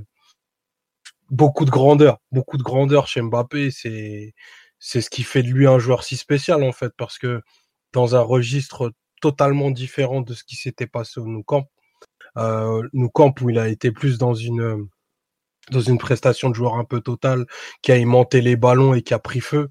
Euh, du coup, dès les, premières secondes du match. Là, il a fait un match du coup beaucoup plus clinique avec un, poids sur la décision finale et peut-être la qualification qui est, qui est colossal. Et c'est tout ce qui a manqué au Bayern dans, l'autre surface. Quelqu'un qui est du calme, de la capacité à, à finir avec peu. Et ça, c'est vraiment, euh, c'est vraiment quelque chose d'absolument, d'absolument extra, extraordinaire. Alors, on pourra parler, euh, enfin, ses, qualités athlétiques. Elles sont, elles sont pas plus grandes que sa personnalité. Euh, je, voilà, je suis peut-être pas très objectif parce que je trouve que c'est un formidable représentant de, de, notre football. Mais euh, franchement, les états de service commencent à, à, faire très très lourd pour ce jeune. Euh, J'ai lu une blague qui disait qu'il était libéré psychologiquement après avoir annoncé son, son transfert au Real. En tout cas, si ça arrive, euh, même si ça arrive, et même si c'est dur pour nous supporters, faudra, faudra le voir, faudra le prendre avec beaucoup de fierté. Si le plus grand club du monde vient te chercher, c'est peut-être parce que ce jeune a fait deux, trois trucs absolument extraordinaires. Donc je veux pas casser l'ambiance, parce que c'est une soirée de plus historique pour le, pour le PSG et pour ce joueur.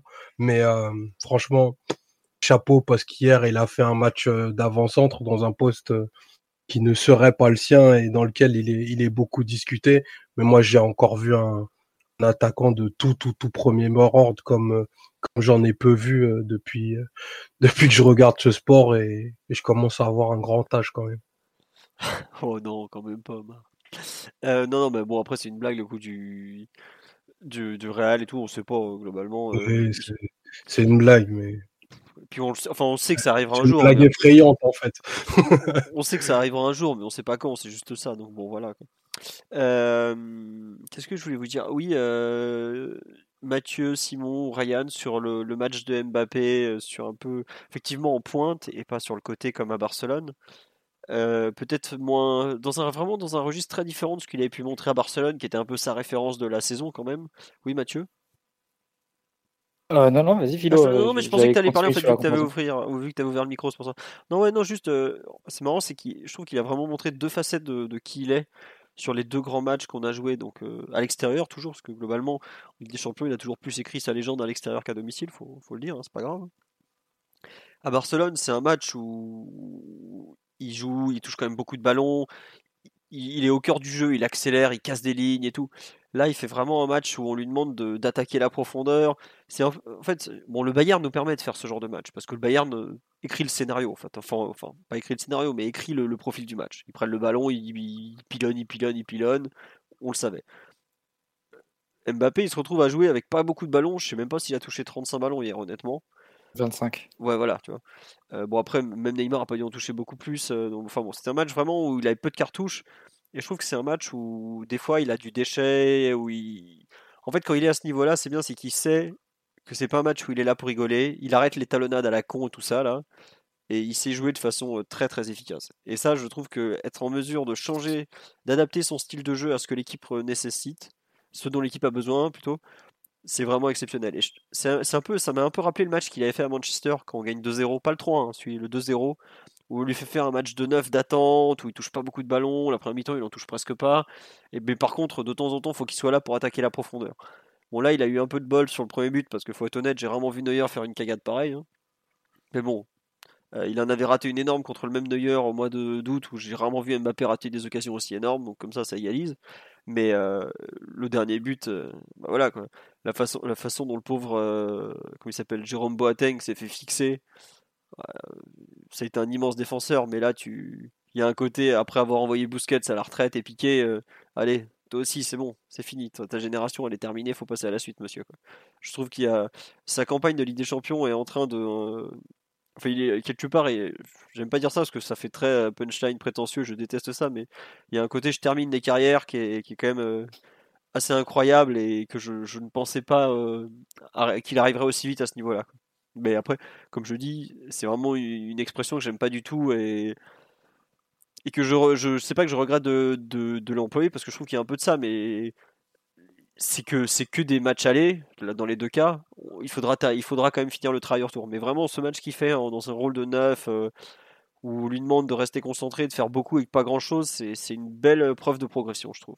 Oui, Mathieu, je t'en prie. Complète, fini, raconte ce que tu veux. je pense que globalement, tous les supporters parisiens sont catastrophés du tableau qu'on a, qu'on a eu en Ligue des Champions entre, entre Barcelone, Bayern et potentiellement City en demi-finale. Je pense que la seule personne qui est contente, c'est Mbappé.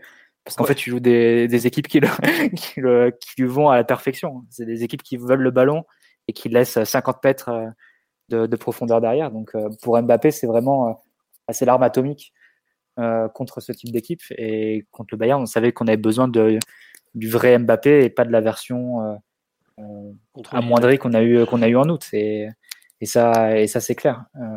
Qui nous a beaucoup qui nous a beaucoup coûté parce qu'on avait Mbappé un peu sur une jambe après le, le, duel face à, face à Perrin en, finale de coupe. Donc non, mais sinon, effectivement, un, grand match de, de, la part de Mbappé sur peu de ballons, mais aussi un type de, de, de match qui nécessite euh, une interprétation du poste qui, qui lui va. C'est-à-dire que à chaque fois qu'on récupère le ballon, on n'essayait pas forcément de, de, faire tourner. De toute façon, on n'avait pas vraiment de joueur au milieu de terrain avec, euh, avec qui faire tourner. On cherchait rapidement la profondeur avec, euh, avec Neymar comme, comme relais. Euh, et, Mbappé, il était là pour attaquer ces espaces-là. Et ce qui a été intéressant, c'est qu'il n'a pas forcément été en duel direct avec, euh, avec Boateng, hormis sur la, sur la dernière action où forcément euh, Boateng il recule, il recule. C'était un très grand défenseur, mais c'est plus un des. Mais on avait dit, hein, la charnière du Bayern, de toute façon, c'est peut-être le point faible hein, si on doit en trouver un dans cette, bah, cette grande équipe. C'est pas pour rien qu'ils sont allés acheter un mec à 50 millions d'euros en cours de saison, hein, qui arrivera l'an prochain. Enfin bon, si on doit rejouer l'an prochain Mbappé face au Pamecano, je prends quand même. je ne pense pas que le rapport de force serait si, si défavorable pour nous. Mais euh, un petit but qui ressemble d'ailleurs à un but de Del Piero hein, sur face au Real. Si vous cherchez un peu 2003-2004, euh, quelque, chose par là. Avec le, nombre de femmes de frappe et puis ensuite la, le pied qui, qui, se referme, la finition. Mais euh, non, vraiment un très beau match de la part de Mbappé qui a aussi été dans le duel avec Zule. Hein. il a pris de vitesse une ou deux fois. Euh, pareil en profondeur, alors qu'il avait beaucoup, lui avait beaucoup fait mal euh, sur, la, sur la rencontre d'août, il n'était quasiment jamais passé face à Zuleux. Et là, le, rapport de force est un peu, c'est un peu inversé.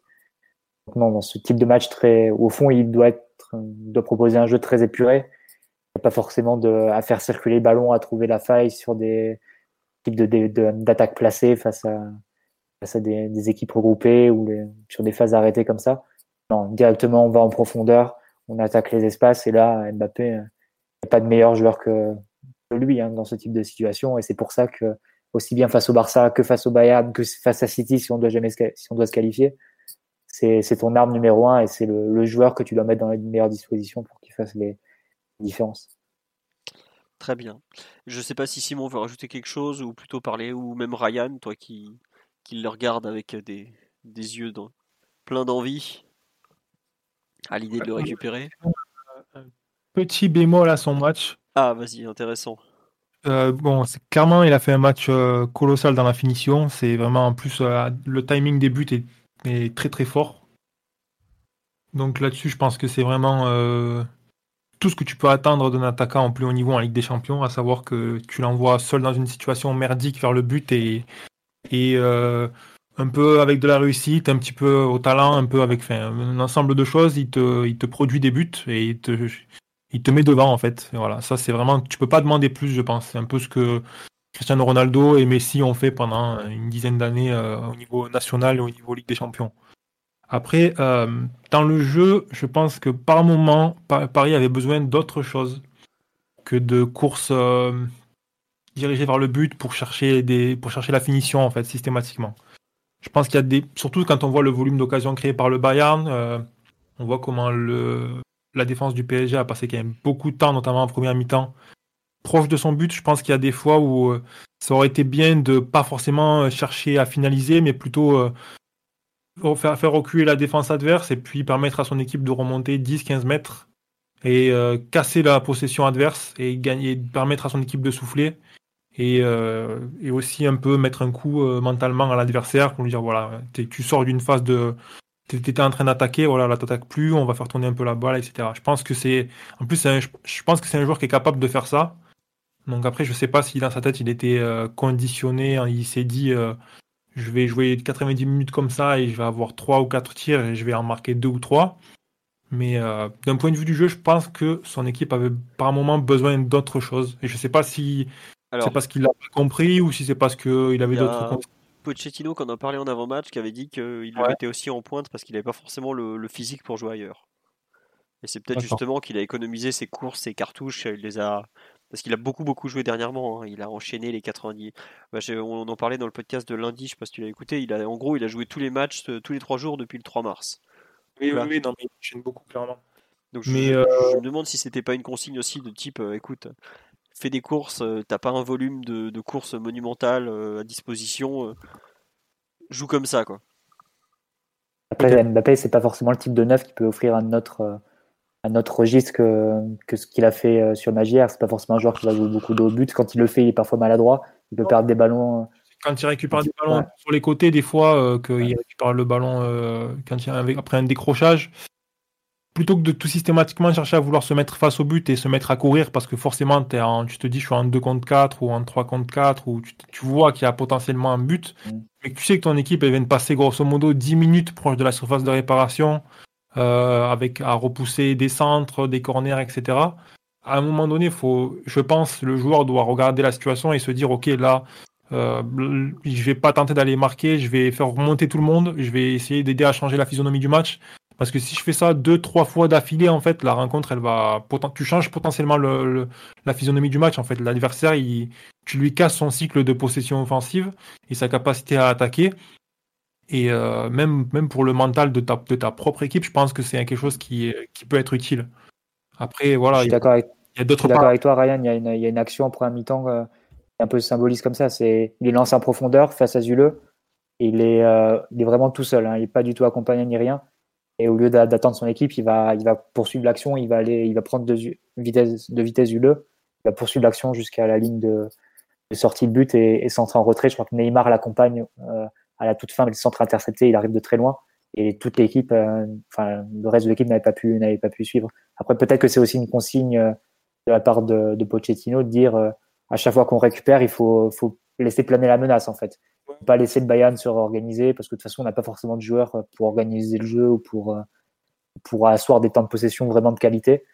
Donc autant laisser planer la menace dès qu'on récupère le ballon de jouer directement à la profondeur et de montrer au Bayern que, OK, vous laissez des espaces, mais nous, on est prêt à les, à les exploiter à chaque fois chaque fois qu'on a la possibilité. Après, je suis d'accord avec toi, sur le plan du rythme, peut-être que ça n'allait pas, pas forcément au reste de ses, de ses coéquipiers à chaque fois.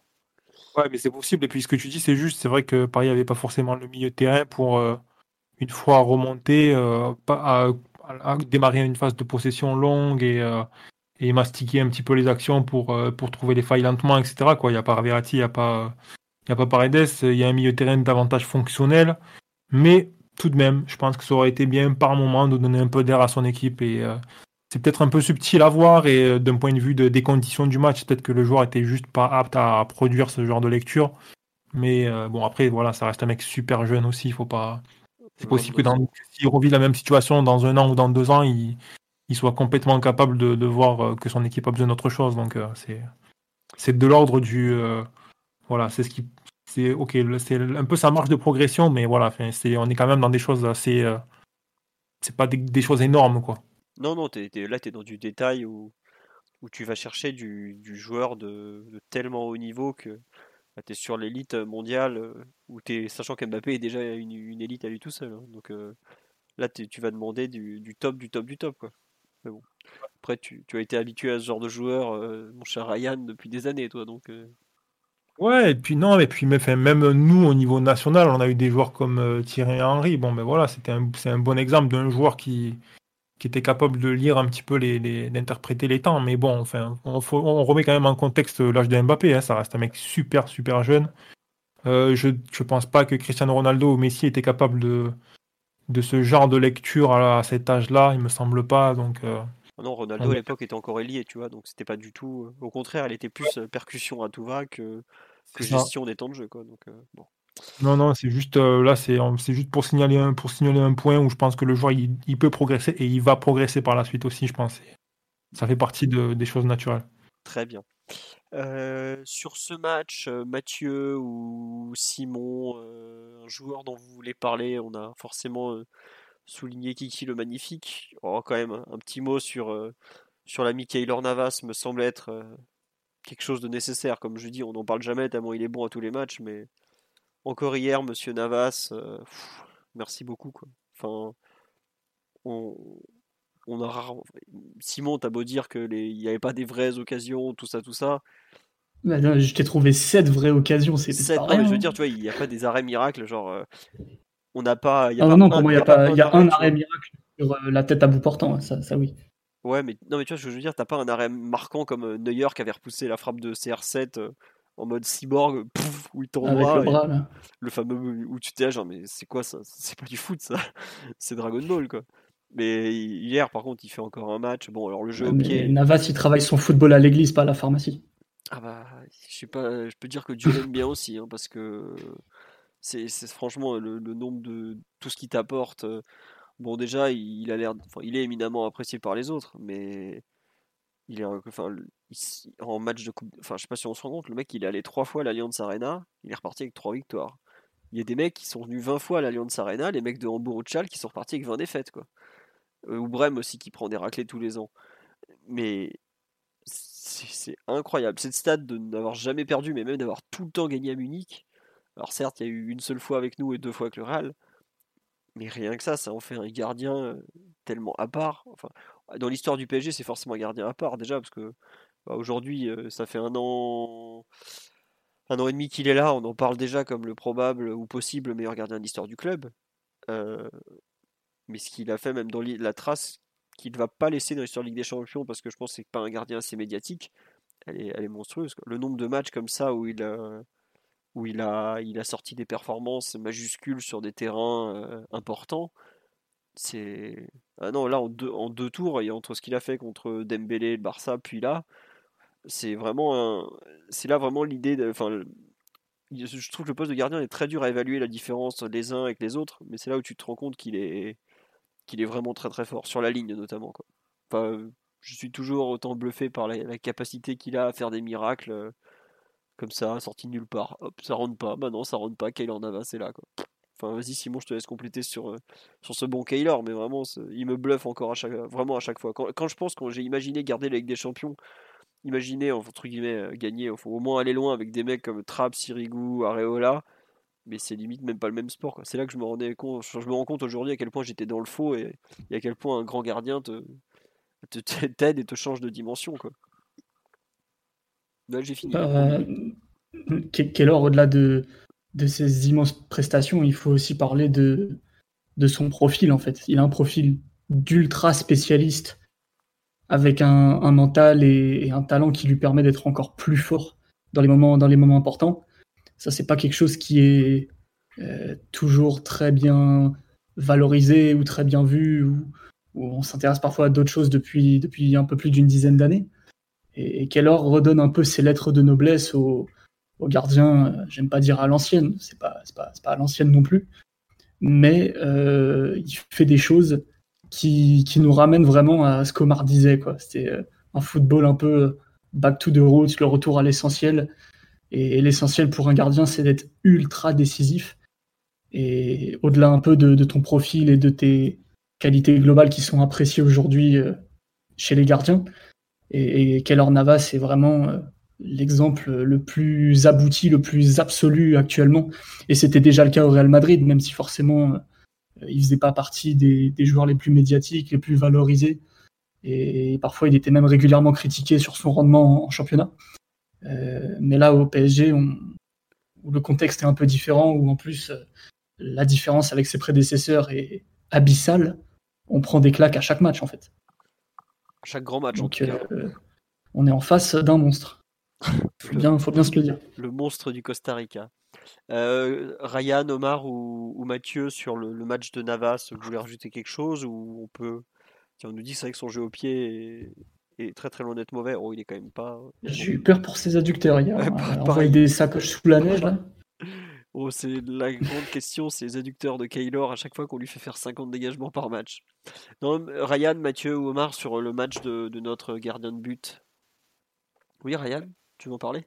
Tu le connais bien, toi Ouais, ouais, moi je le connais bien. Bah, ouais, Kaylor, un joueur qui a, qui a de la grandeur, quoi, hein, qui est, qui qui était pas super super régulier en championnat à Madrid, mais qui dès que la tension montait, dès qu'il y avait une échéance un peu plus tendue, était limite infaillible, quoi. C'est c'est un gars d'une concentration énorme, et je pense que la Ligue des Champions, ça le galvanise encore plus et ça montre tout son talent. Vous savez que c'est un gardien un petit peu à l'ancienne, quoi. Il a un jeu au pied assez faible il sort pas énormément de sa, surface de réparation. Euh, c'est pas quelqu'un qui prend beaucoup de risques dans les airs non plus. Bon, il n'a pas non plus la stature pour, mais il pourrait faire plus, je pense. C'est vraiment euh, un gardien de but euh, qui domine, on va dire, ses 6 mètres et puis sa ligne avant tout. Et pour moi, c'est vraiment c'était. Il a montré les deux premières saisons au Real que voilà, il était capable de faire de très grandes choses. En fait, tu te rends compte, tu vois que le joueur dans les grands moments, il te sort la parade une fois, deux fois, trois fois. Tu dis, ok, c'est bon. Le mec va peut-être pas être. Euh, c'est pas, pas le gardien parfait, il va peut-être pas être super régulier en championnat, mais pour la Ligue des Champions, c'est un super gardien, je pense. Et vraiment, euh, son match d'hier, ben, voilà, le truc en plus, c'est que c'est. Euh, voilà, il y a pas. Pour moi, c'est pas un gars qui transmet, malgré la tension, etc. C'est un mec qui transmet quand même du calme et de la confiance, en fait, je trouve. Même quand il est bombardé, même quand il y a pas mal de trucs à repousser, etc. Il y a des gardiens qui transmettent des fois un peu de la panique et de la peur à leurs défenseurs. Et je trouve que Kaylor, c'est un peu le contraire, en fait. C'est-à-dire que euh, au-delà de, ses interventions, la façon dont il communique, son langage euh, corporel, etc., tu sens euh, davantage un gars qui te pousse à. Qui te, fait comprendre que ça va bien se passer, que ça va aller, mais que voilà, il faut, avoir confiance. On nous dit qu'il a arrêté les 1 d'Attila, les hordes de Gengis Khan et la fusée Ariane au décollage. Je ne sais pas s'il a arrêté tout ça, mais en tout cas, il a déjà arrêté beaucoup pour le PSG, c'est tout ce qu'on lui demande. mais c'est vrai que c'est le mur de Saprissa, comme on le surnomme sur le live, mais ouais, il y a.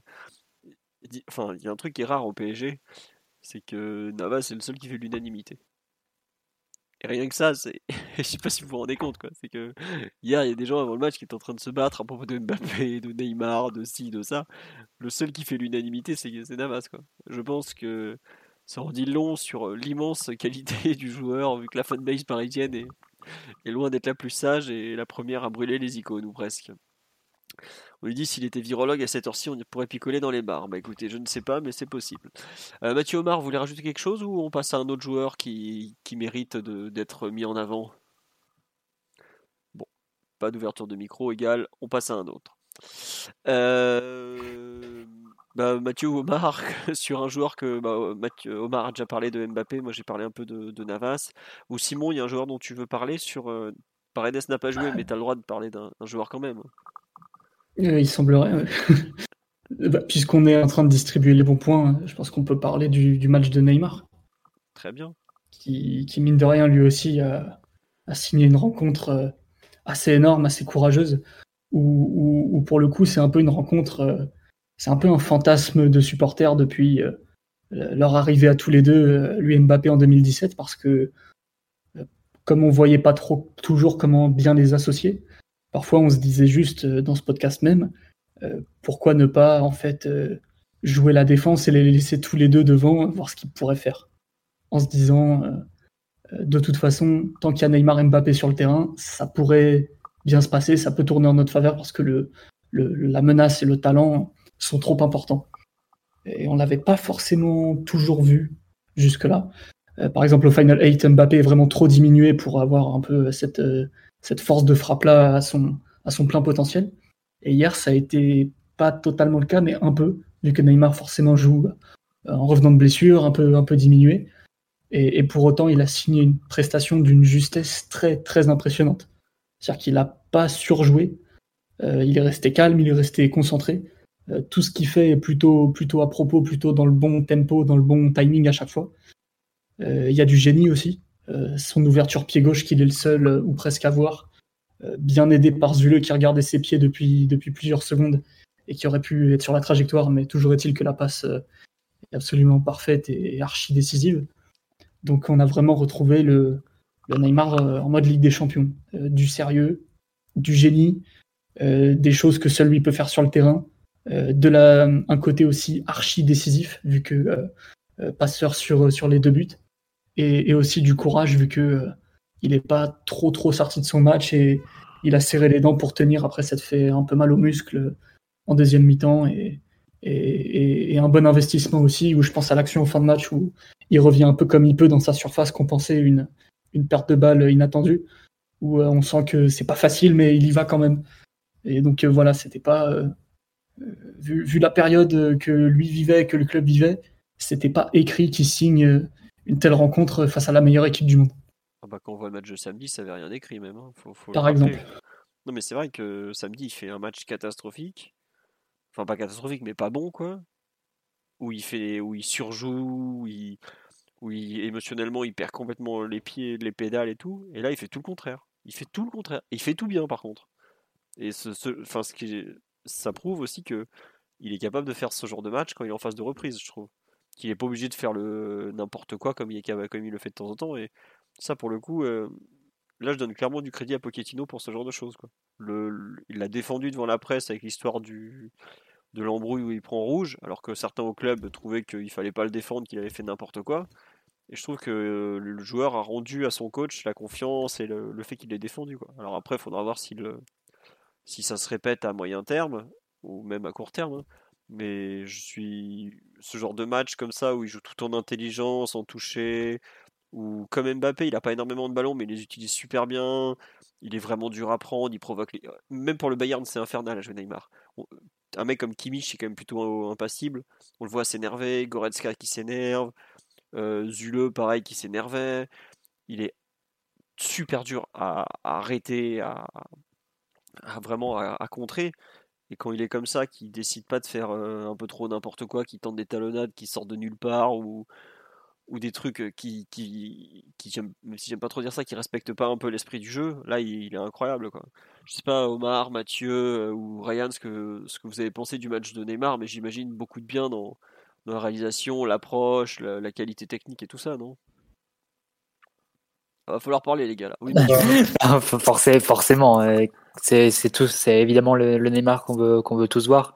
Euh, et après, c'est toujours difficile parce que la frontière est toujours très mince entre euh, euh, le, comment dire, le, coup de génie qui réussit et le coup de génie qui, qui peut sembler superflu quand il, quand il rate.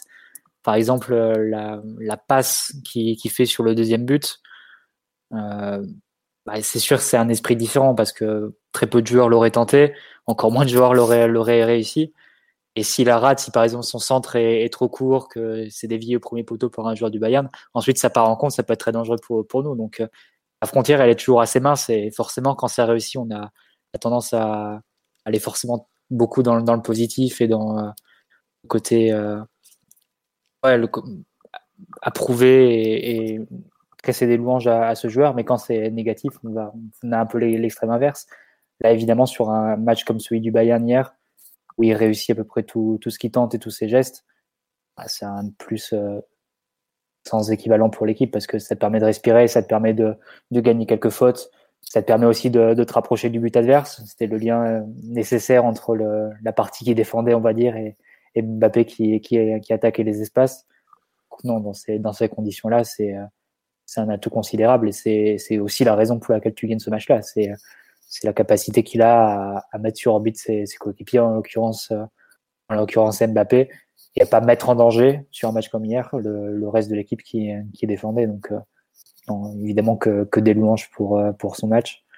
Même si évidemment il perd, c'est pas lui qui, sort sur les, sur les unes des journaux, etc. C'est forcément Mbappé avec son, avec son doublé. Mais je pense que ce qu'il fait sur le deuxième but, c'est vraiment à savourer. Euh, faut... Le, ralenti, le ralenti de l'action est assez hypnotique, hein, je dois dire. Et non, c'est un geste euh, assez incroyable et c'est aussi pour ça que tu, tu, payes, ce, tu payes ce genre de, de joueur et que tu payes aussi l'entrée dans les stades quand tu, quand tu vas le voir. malheureusement, c'est fermé en ce moment. quelque part, as, si on veut caricaturer, tu avais d'un côté le, le, volume du, du, du Bayern qui va beaucoup, enfin, qui répète de façon assez mécanique ce qu'ils font, c'est-à-dire euh, les changements d'ailes, euh, les dribbles des ailiers, les centres, beaucoup de monde à la surface, les reprises, les têtes, etc. Et de l'autre, tu as un joueur qui est, un peu dans le contre-pied. C'est un joueur qui est très inventif, très créatif, qui va jamais répéter les deux actions identiques. Et, et sur un match comme celui-là, c'était intéressant d'avoir les deux, un peu cette opposition de style entre, la machine du Bayern et la créativité totale qui est, celle de Neymar à côté. Ouais, ouais. On nous dit quand Neymar joue pour le collectif, c'est un régal. Bah, il y a un peu de ça, effectivement. Après, il joue aussi un peu, un peu toujours pour lui, mais c'est, ça va avec le talent du joueur qui est, qui est hors norme et tout. On nous dit est-ce que sa sobriété et sa, physique, et sa justesse n'étaient pas dues à sa forme physique réduite? Est-ce qu'il va pas retrouver ses travers quand il retrouvera ses moyens? On peut, ah non, c'est l'inverse d'habitude. Ouais, voilà. D'habitude, quand il n'est pas en forme, il a tendance à forcer. On l'a encore vu samedi dernier où il avait forcé de façon euh, complètement ridicule. Et là, Samedi dernier, c'était pas encore le pire. on l'avait déjà vu. Euh, mais en première partie de saison, c'était clair et net. Enfin, le match qu'il fait face à Leipzig, notamment, ah euh, le match retour, ok, il marque le penalty, mais c'était vraiment l'inverse dans les, dans les intentions. Et pour le coup, on avait un plan de jeu qui, était, qui pouvait être caricaturé de la, la même façon, hein. c'est-à-dire, je crois que c'était un 3-5-2 à ce moment-là, où tu avais vraiment tout le monde qui, qui défendait, et puis devant Neymar et Mbappé seul. Et euh, les deux avaient fait un match euh, pas du tout dans le même ton sur le plan de la justesse que ce qu'ils ont fait hier, c'est évident. Omar, tu veux rajouter quelque chose sur le, match de ce bon Ney? Ney, comme il dit.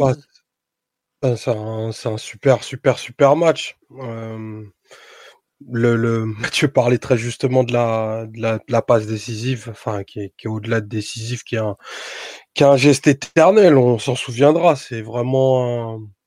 C'est tout ce qu'est Neymar. Euh, enfin d'avoir d'avoir pu interpréter cette trajectoire, euh, d'avoir vu Marquinhos euh, dans cette densité là, non, c'est vraiment un geste euh, d'une frappée de la, de la très très très très grande classe. Et puis je trouve qu'il y a une super interprétation du match au final parce que sa sa sobriété la sobriété dont il a fait preuve les, touches limitées, comment il a pu euh, bah, embêter Kimmich dans, sa zone par des décrochages, c'est vraiment tout ce que tout ce que le match appelait, tout ce qu'il était, tout, bah, il a bonifié le résultat quoi.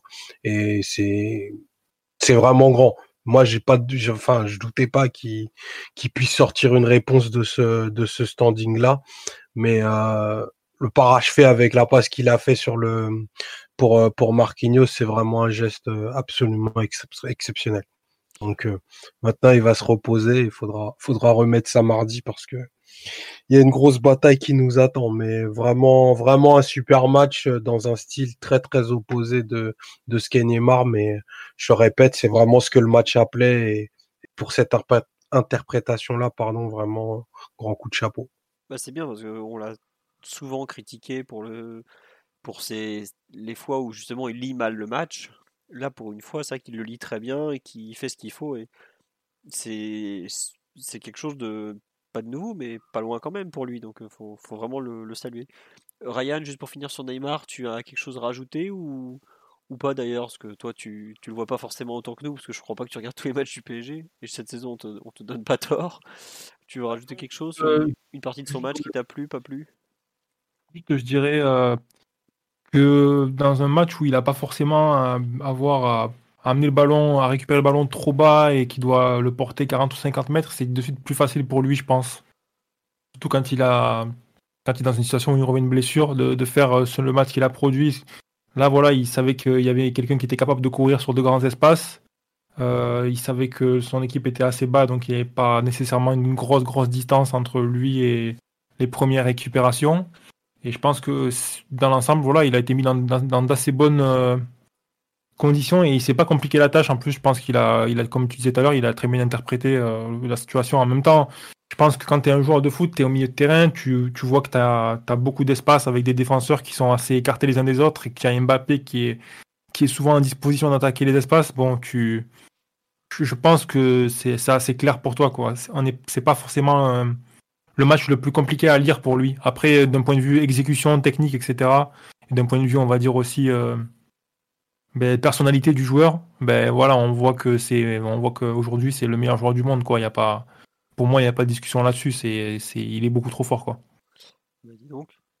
Je ne m'attendais pas à cette sentence pour finir, mais je, tu as déjà expliqué à, une époque où tu étais un, de nos podcasteurs les plus réguliers que tu, ce que tu pensais, enfin tout le bien que tu pensais du joueur. Donc on n'est pas, je l'avais oublié, mais c'est vrai que la, sentence après avoir dit autant de bien de Mbappé comme ça tout à l'heure, c'était, enfin, on l'a un peu oublié peut-être. Il a tellement peu joué cette saison, Neymar encore que forcément c'est quand il est quand il est comme ça, il y a, y a pas grand chose à dire ni à faire quoi. Ouais, puis c'est un joueur qui a été aussi un peu, qui a été quand même assez malchanceux parce que, Bon, on en reparlera sans doute plus tard, on verra comment la saison de Paris va se finir, mais euh, dans l'ensemble, c'est un, un, joueur qui a quand même pris beaucoup de risques, qui a, remis un peu sa carrière en jeu pour faire de grandes choses, et euh, jusqu'ici, on peut dire qu'il a été assez malchanceux, donc euh, je pense que quand il fait un grand match comme ça et qu'il montre qu'il persévère, etc., c'est à, à applaudir, quoi. Très bien, bah écoute, monsieur Neymar, tu as les applaudissements de Culture PSG, de tout le monde, parce que c'est vrai que ça a été un, un, très grand match de sa part. On a parlé de Navas, on a parlé de Mbappé, de Neymar, on va peut-être parler encore les un ou deux joueurs, parce qu'on est déjà à 1h40 de podcast. Euh, Qu'il y a un nom, dont, un joueur dont vous voulez parler, peut-être un. Ça sera forcément un joueur moins. moins... Ah, Mathieu. Au Mathieu risque, au... Oui, au, au risque de susciter peut-être la polémique, j'aurais bien parlé de Draxler. Ah bah et dire du bien de son match. Ah bah tiens, oui, non, bah. Euh... Vas-y, vas-y. Euh, enfin, il y a beaucoup de gens qui disent pas Gaï ou Danilo, mais on, on parlera d'eux après alors. Vas-y sur Draxler. on ouais. peut faire 5 minutes, 5 minutes sur euh, l'Allemand de retour euh, au pays. donc, en fait, j'ai étonnamment quand même vu que ça faisait pas l'unanimité. Moi, j'ai trouvé que le match de Draxler, c'était un peu du, du Neymar primitif, quoi. Version primaire, version bêta. C'est-à-dire la justesse, la capacité à ressortir sur les transitions à, limiter les touches de balle, à, à, être plutôt dans le ton à chaque fois, avec aussi des, des inspirations parfois. Je pense euh, au but malheureusement refusé pour le hors-jeu de Mbappé. Euh, il y a des, des, des, contrôles orientés, il y a une feinte du corps aussi en, sur une transition en première mi-temps qui est extraordinaire.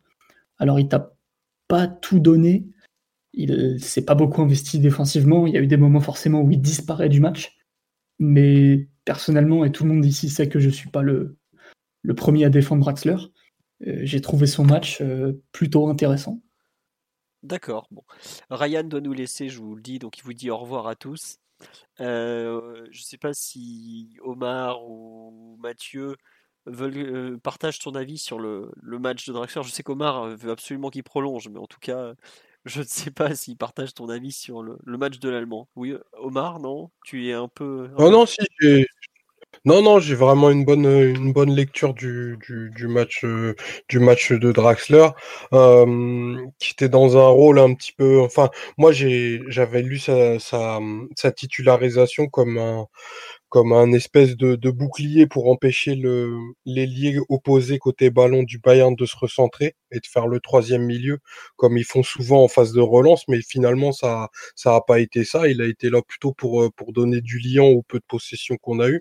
Je trouve qu'il a fait un, un, un gros match de manière comportementale sans ballon parce qu'on sait que c'est un c'est un joueur qui a, besoin, qui a besoin de beaucoup toucher le ballon pour bah, pour exister et pour pour être je dirais, lucide dans ses choix. Là, il en a peu eu, mais il les a bien fait.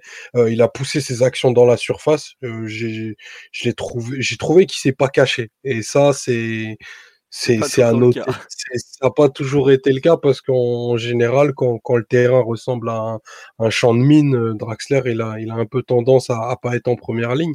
Donc là, pour le coup, encore un, encore un très bon match. Et voilà, je pense que maintenant, la prolongation de, de 4 ans ne, ne fait plus de doute.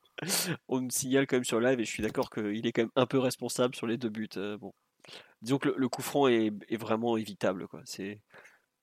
Le, ouais, après, je, après, je vais pas demander à Draxler d'avoir une technique défensive nickel. Hein, tu vois, déjà qu'il soit au contact, c'est ouais, beaucoup. Hein. C'est pas comme si on avait très mal défendu tous les coups de pied arrêtés. Oui, en plus. Non, mais c'est vrai. Ah ouais, mm. ça, nous, ça a failli nous coûter le match. Donc, euh... Ouais. Et on nous dit, est-ce qu'il n'avait pas le meilleur nombre? Oui, c'est lui qui a récupéré le plus de ballons, 13. Mais alors, les stats de récupération des ballons, c'est pas toujours évident à lire. C'est vraiment une stat qui peut être très traître en fait par rapport au par rapport à, certains, certains autres indicateurs statistiques. En fait, c'est vraiment, enfin moi perso, je m'en méfie beaucoup, parce que personne en direct se serait dit ça, alors que ça qu'il joue beaucoup l'interception aussi, donc forcément, c'est une, il fait grimper cette stat, mais c'est pas. Ah, pour le coup, c'est de ses vraies qualités. Hein. Il a une il a une super euh, super lecture situationnelle, ce qui lui permet bah, de, de, de, de, jaillir sur des lignes de passe comme ça. Ça, on pourra on pourra jamais lui enlever. Il a, il a beaucoup de beaucoup de choses à discuter, mais celle-ci là, c'est vraiment bah, à chaque fois c'est au rendez-vous. Ouais. Puis un truc. Après, je suis d'accord avec toi sur le nombre de ballons. C'est c'est une c'est une stat un peu chimérique. Elle est dure à lire en fait. Il y a des, je trouve qu'elle est très contextuelle. Il y a des fois, tu, tu la lis et tu, te rends compte en fait que elle, elle te, elle t'induit en erreur plus qu'autre chose. Mais enfin bon, on a déjà fait un débat sur les expected goals en début de podcast, on va pas revenir dessus. Mathieu, sur le match de Draxler, avant qu'on bascule peut-être sur Gay ou Danilo, deux joueurs dont, tu es un, grand fan, comme chacun le sait, tu, as une lecture aussi positive ou moi j'avoue que j'ai été un peu déçu de l'utilisation du ballon de Draxler. je pense qu'il aurait pu faire mieux, par exemple. Si le PSG, bah, par exemple, n'a pas eu beaucoup de contre, je pense que c'est en partie à cause de lui. Après, est-ce qu'il a fait un moins bon match que, que Di Maria, comme on me dit sur live? Je suis pas certain non plus. Quoi. Ils sont, euh, il réussit le contre euh, qui mène au troisième but, c'est déjà, c'est déjà bien. Au final, mais je pense que c'est vraiment le, au fond la, réflexion qu'avait qu'avait Pochettino en le mettant. C'est, il va peut-être réussir une action euh, vraiment importante dans le match, mais cette action, elle peut avoir un plus gros plus gros impact sur le score que si je mettais un joueur qui est peut-être soit plus, plus besogneux pour tenir le couloir, soit euh, plus type Rafinha pour essayer d'avoir 5, euh, 5 de possession en plus et éviter 5 tirs en moins du, Bayern. Je pense que c'est le, un peu la, réflexion de prendre un, plus gros risque en espérant un plus gros gain, euh, avec le choix de mettre à la fois Draxler et Di Maria. Et d'ailleurs, si, si avait été absent, avait été euh, bon pour le service physiquement, je pense qu'il aurait été, il aurait été sur le terrain à la place de l'un des deux en plus. Donc euh, on y allait vraiment pour euh, pour jouer pour jouer vraiment ses coups à fond. Sur le plan sur le plan offensif, c'est clair que Draxler a pas tout pas tout réussi. Il a peut-être pas forcément eu un énorme impact pour pour ouais lancer les contres ou ou faire de vraies différences. En même temps, tu t'y attends un peu. C'est pas forcément ce type de, de joueur-là, Draxler. C'est plus ce type de joueur-là en tout cas. Sur le plan de la participation, au final, il finit avec le même nombre de ballons touchés avec Di Maria. D'habitude, quand on compare les deux, c'est enfin, rarement à son, euh, à son avantage. c'est clair, il y, a souvent, il y a souvent une différence. Donc ici, il a été assez présent, et, mais c'est vrai que sur ce côté gauche, à la base, c'était assez monopolisé par Neymar et même Mbappé qui, qui allait se déporter un petit peu sur, euh, sur ce côté parce qu'il a, les, il a, la, il a la, les, les, tendances, les réflexes pour aller se mettre euh, dans ces zones-là. Et non, sinon Draxler, je dirais qu'il a été assez propre, il a fait, il a fait ce qui lui a été demandé sur le plan sur le plan défensif. Il ne faut pas confondre avec le fait de, suivre à tous les coups euh, Sané et Pavard, je pense pas. Je pense pas du tout que c'était euh, ce qui lui était demandé. Mais euh, après, je pense que ça suffit malgré tout pour, pour donner raison, enfin donner satisfaction à Pochettino dans son choix de l'avoir aligné, parce qu'il n'y avait pas forcément d'autres options sur, sur le banc, avec un Keane aussi, aussi diminué. Donc peut-être pas un match transcendant, mais pas de quoi non plus regretter sa présence, si je dois résumer. Très bien, bah, écoute, ça sera le mot de la fin sur ce bon Draxler. Euh, on nous signale que Omar a moins 30% sur le restaurant du 77 de la, de la, famille Draxler. C'est possible, on vous dira après la prolongation de 4 ans signée dans quelques semaines. Euh, non, j'ai dit qu'on allait probablement parler un peu du, match de Gay, mm. voire de Danilo. Euh, ce match de, de Gay, Mathieu, alors, je, je, te lance un peu sur le sujet. Moi, j'avoue que j'ai pas trop Enfin, j'ai pas totalement compris l'énorme emballement pour, euh, pour sa prestation. J'ai trouvé très bon sur la fin, par exemple, mais beaucoup moins bon avant. Qu'est-ce que tu as pensé du, du match de, de Kana? Bah, c'est toujours difficile à, à lire parce qu'on est sur une équipe euh, qui est, qui est dominée, qui, qui défend vraiment dans son camp. Donc c'est à partir de là, c'est pas forcément euh, l'idéal pour, pour juger un joueur. Il a non plus, enfin, à part pour un joueur qui, qui a des récupérations de balles qui sortent vraiment dans, au niveau des yeux et, qui, te, frappe en, voyant le match. Ça n'a pas forcément été le, cas de, de Gay, mais si tu revois un peu, tu vois quand même qu'il est, il est toujours présent en contact, qu'il laisse très peu d'espace à, ses adversaires directs et qui, malgré tout, je pense qu'il a, un rôle dans la bonne tenue, malgré tout, du, PSG euh, sur un match comme, euh, celui d'hier. Donc, euh, peut-être pas forcément son. Après, oui, je te comprends sur le, l'emballement un peu euh, en faire le nouveau Mac, etc. Évidemment, c'est exagéré. Mais sur un match comme hier, je dirais qu'il a largement tenu son rang. Faut pas oublier qu'il venait aussi d'une période où il a pas mal enchaîné, euh, Guy. Donc tu pouvais aussi imaginer euh, parfois un peu des, des baisses de, de, forme ou de, de, régime durant le match. Ça n'a pas été, pas été forcément le cas. Il a bien tenu sur la durée. Donc non, lui aussi, je dirais une mention, mention très positive et, et même une mention positive aux deux joueurs qui l'ont accompagné dans le double pivot, que ce soit Danilo en tout début de match, pour son match aussi en, tant que central. Et, euh, et Ander Herrera qui est, qui est, très bien rentré aussi. Donc euh, je pense pas que ce soit. Je pense que c'est des joueurs qui ont, qui ont lutté très dignement et qui ont fait malgré tout une prestation euh, très très correcte et, et ils ont eu ils ont posé ils ont apporté leur pierre à, l'édifice parisien sur un match comme celui d'hier, c'est clair net.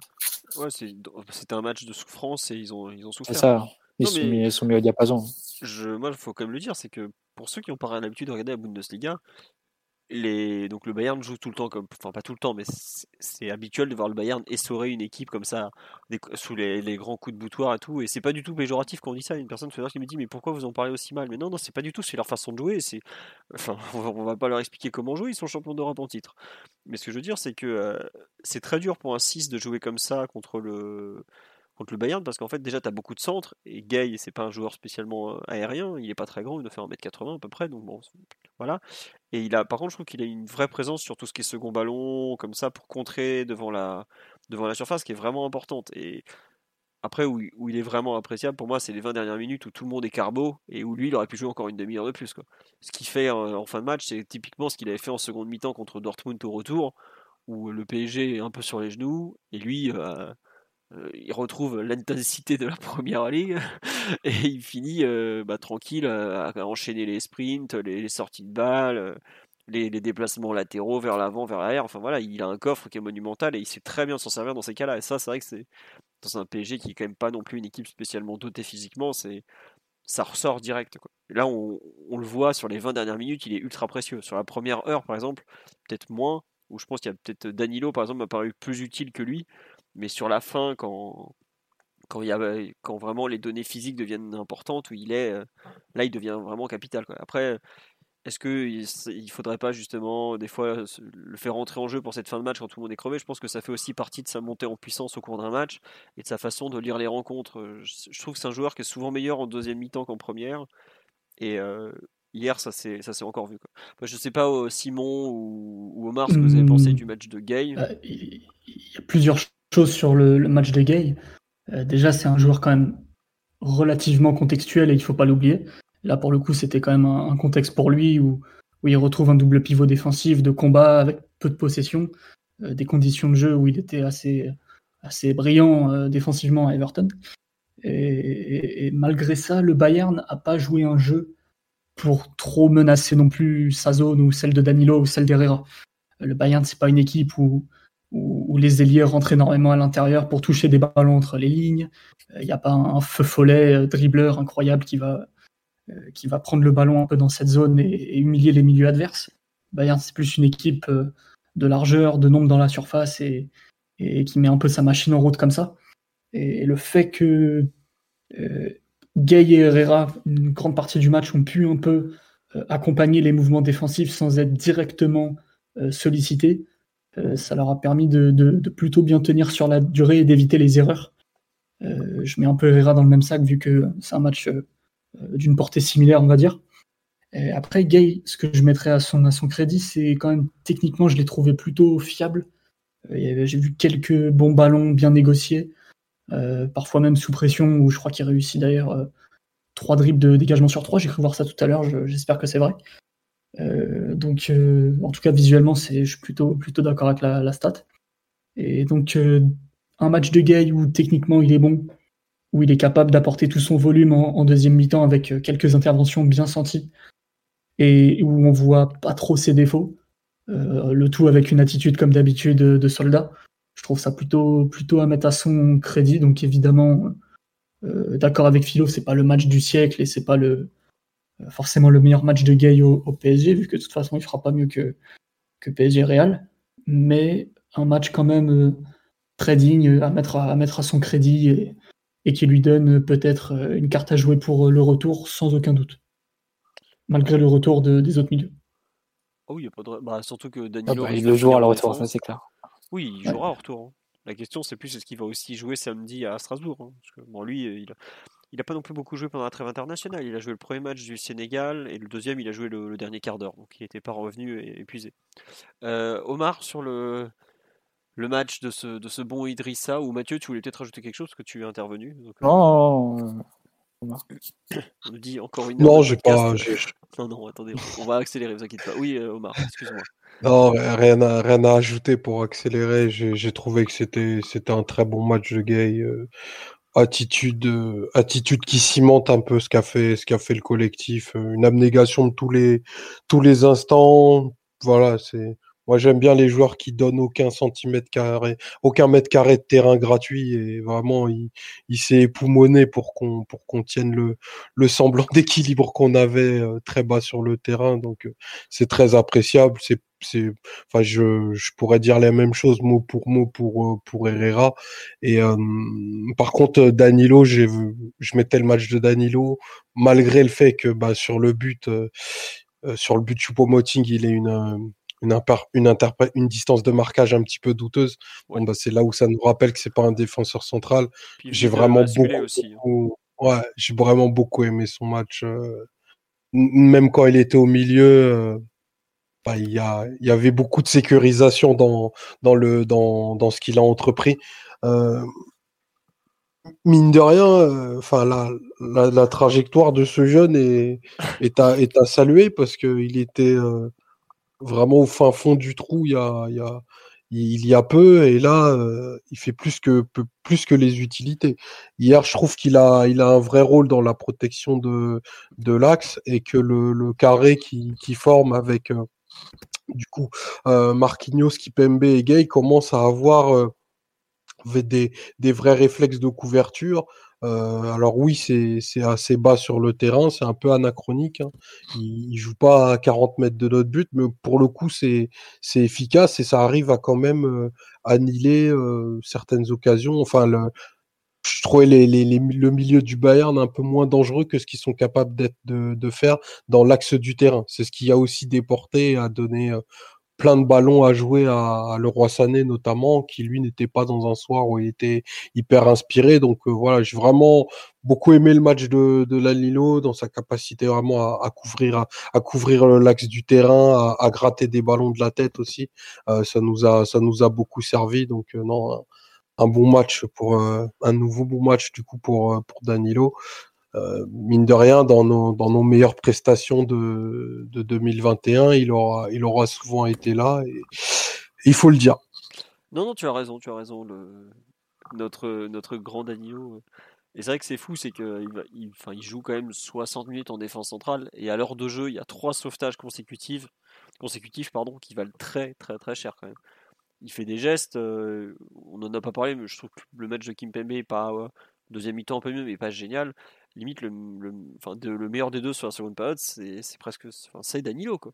quand, tu, quand tu dois défendre tes 6 mètres, ça va, Danilo. C'est pas le souci. Ah oui, non, non. Bah, et ça a été un peu le scénario. Et c'est pour, pour, ça que le match retour, c'est pas forcément le poste où il génère le, plus d'inquiétude. C'est tu vas pas lui demander de, de, défendre de la profondeur, tu vas pas lui demander de faire des couvertures latérales impossibles pour, pour lui tu vas lui demander d'être présent sur les stands du Bayern. Donc euh, là, a priori, il, est capable de, il est capable de le faire. Ça reste un joueur avec de, la lecture, du timing et évidemment de la taille et de la puissance. Donc euh, ça, c'est une mission, c'est une mission qu'il peut remplir et c'est une mission qu'il a remplie sur le match d'hier avec un nombre de dégagements qui est, qui est colossal. C'est vrai qu'il s'est souvent trouvé euh, sur la trajectoire et au fond, comme Paris protégeait l'axe et comme de toute façon le Bayern, comme l'a dit Simon, n'a pas forcément de, de jeu intérieur c'est pas c'est pas là où ils font leur différence le Bayern. Ils ont pas de, joueurs très créatifs dans ces zones-là. C'est vrai que Kimmich touche énormément de ballons, mais c'est souvent pour les faut les orienter sur les, le plus vite possible vers les côtés euh, pour ensuite trouver les décalages euh, des, des latéraux ou plus souvent des, des ailiers. Euh, Goretzka et Müller qui sont les deux joueurs qui, euh, qui jouent dans, dans ces zones-là de 8-10. C'est pas des joueurs qui vont forcément au ballon, c'est des joueurs qui se projettent et qui interprètent les espaces qui, qui se trouvent ensuite dans la surface à la réception des centres. Donc c'est Bayern n'a pas forcément de, de, jeu intérieur, il se, déportait, il se déportait énormément sur les côtés. Et ensuite, ça, ça permettait de, à Danilo de, de, se, de briller sur les, sur les centres, sur les centres du Bayern. Donc, euh, sur un match comme celui-là, c'est un contexte sur, lequel il peut avoir une utilité et il peut, euh, il peut réussir à, tirer son épingle du jeu. Et c'est ce qu'il a fait. Donc, euh, mais il y a un truc qui est fou avec Danilo. J'espère que ça tienne autant, autant en retour parce que 90 minutes, ça sera, ça sera encore long. Ça va être long. Hein. Danilo, mais juste sur le plan du, juste sur le but, par contre, Philo, je sais pas si c'est que sa faute parce que encore une fois, c'est là où tu vois le. plusieurs trucs qui s'alignent, euh, tout. Le truc, c'est que Müller est quand même un joueur assez exceptionnel dans, dans sa capacité à détecter des, des, espaces dans la surface. Et pour moi, c'est le but, c'est Müller en fait. C'est, il fait l'appel, il est pas suivi, pas vraiment suivi par Herrera. Enfin bon, c'est pas pour donner la faute sur Herrera, c'est juste que c'est quand l'attaquant fait l'appel comme ça, c'est, c'est souvent lui qui a le temps d'avance. Euh, bah, forcément, il n'est pas suivi par Herrera. Danilo est distrait par l'appel la, par de Müller et il en oublie, euh, il en oublie Choupo-Moting un peu dans le dos. Donc, euh, je ne sais même pas si c'est que c'est entièrement de la faute de, Danilo. Un peu, je dirais que c'est surtout très bien joué de la part du Bayern qui attaque la, dernière ligne avec beaucoup de nombre et, avec un Müller qui sait très bien, très bien ce qu'il fait quand il doit attaquer les espaces dans la surface.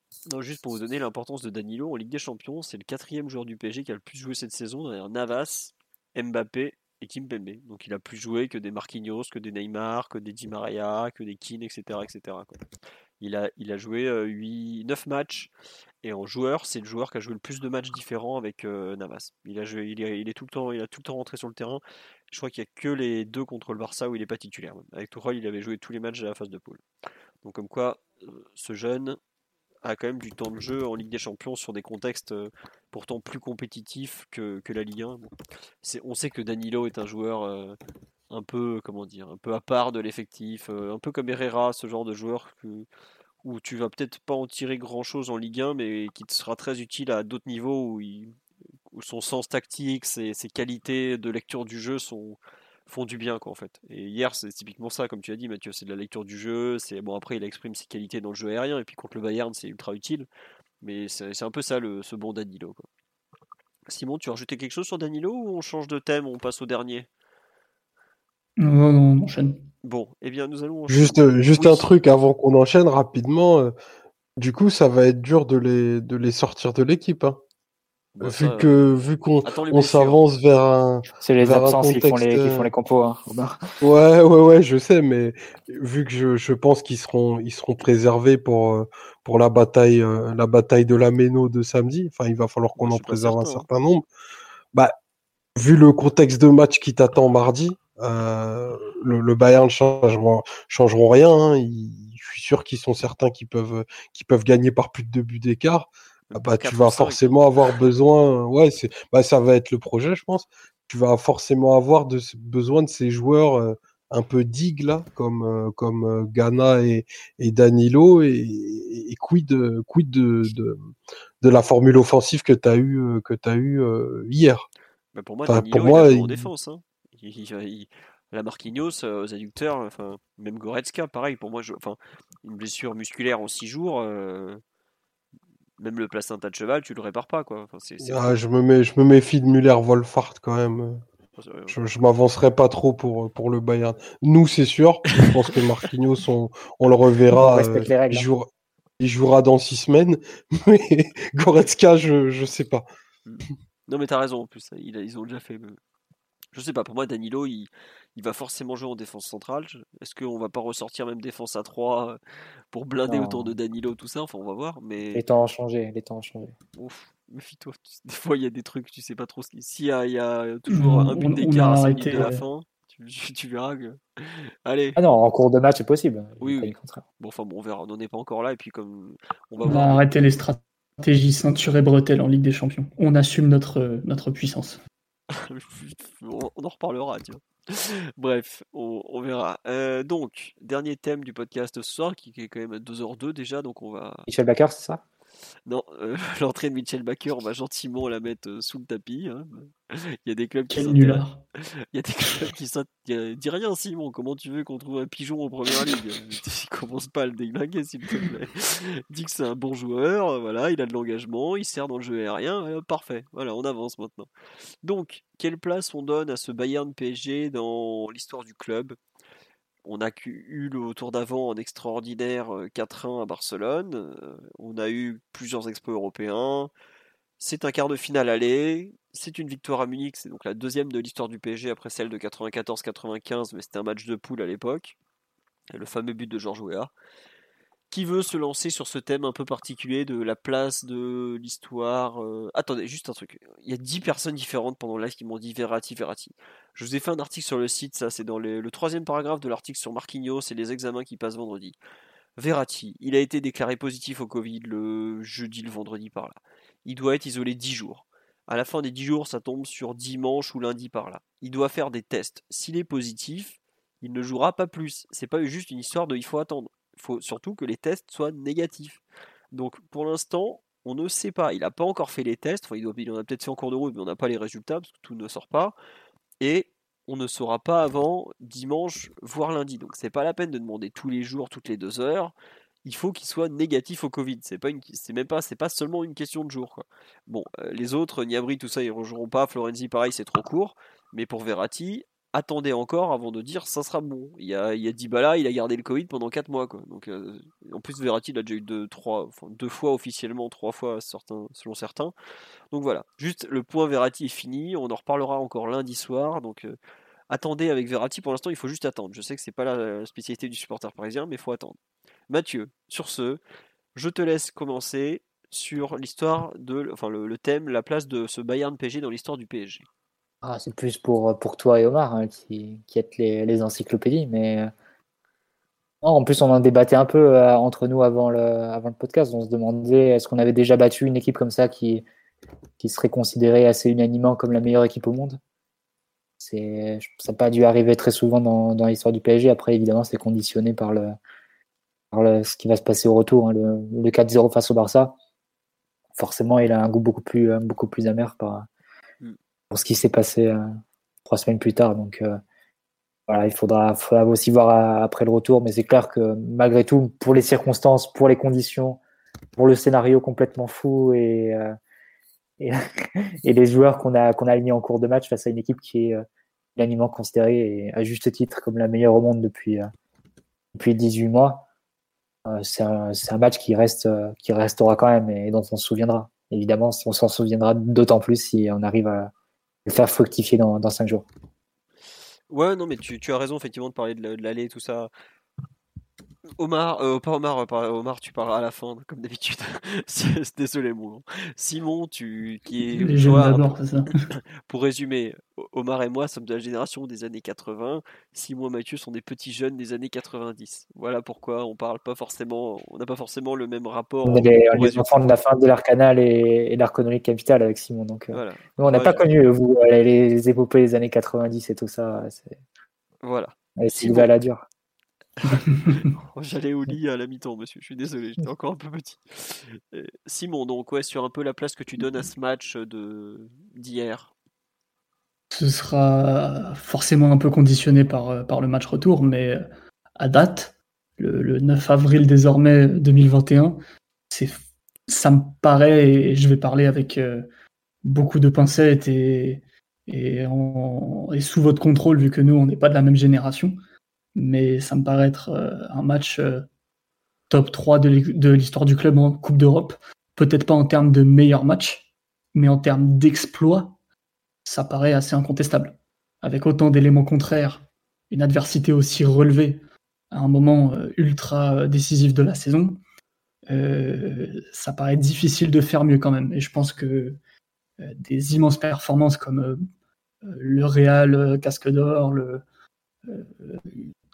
c'était même pas, c'était même pas là-bas d'ailleurs, mais euh, si on prend les grosses performances à l'extérieur, type Barça 95, ce genre de, choses, ça va être très difficile de faire mieux. Il va falloir se lever tôt pour retrouver euh, la meilleure équipe du monde de très loin. C'est pas un peu la meilleure équipe du monde, c'est largement la meilleure équipe du monde chez elle, euh, qui est sur un record de, victoires assez, assez extraordinaire. bon, je pense qu'il y a beaucoup, beaucoup de conditions réunies pour euh, que ce soit un match euh, absolument historique. Et, Pochettino, à mon avis, en, une petite vingtaine de matchs au PSG, met deux de ses prestations européennes dans le top 5 ou, le top 10 du club, ce qui n'est pas rien. D'accord.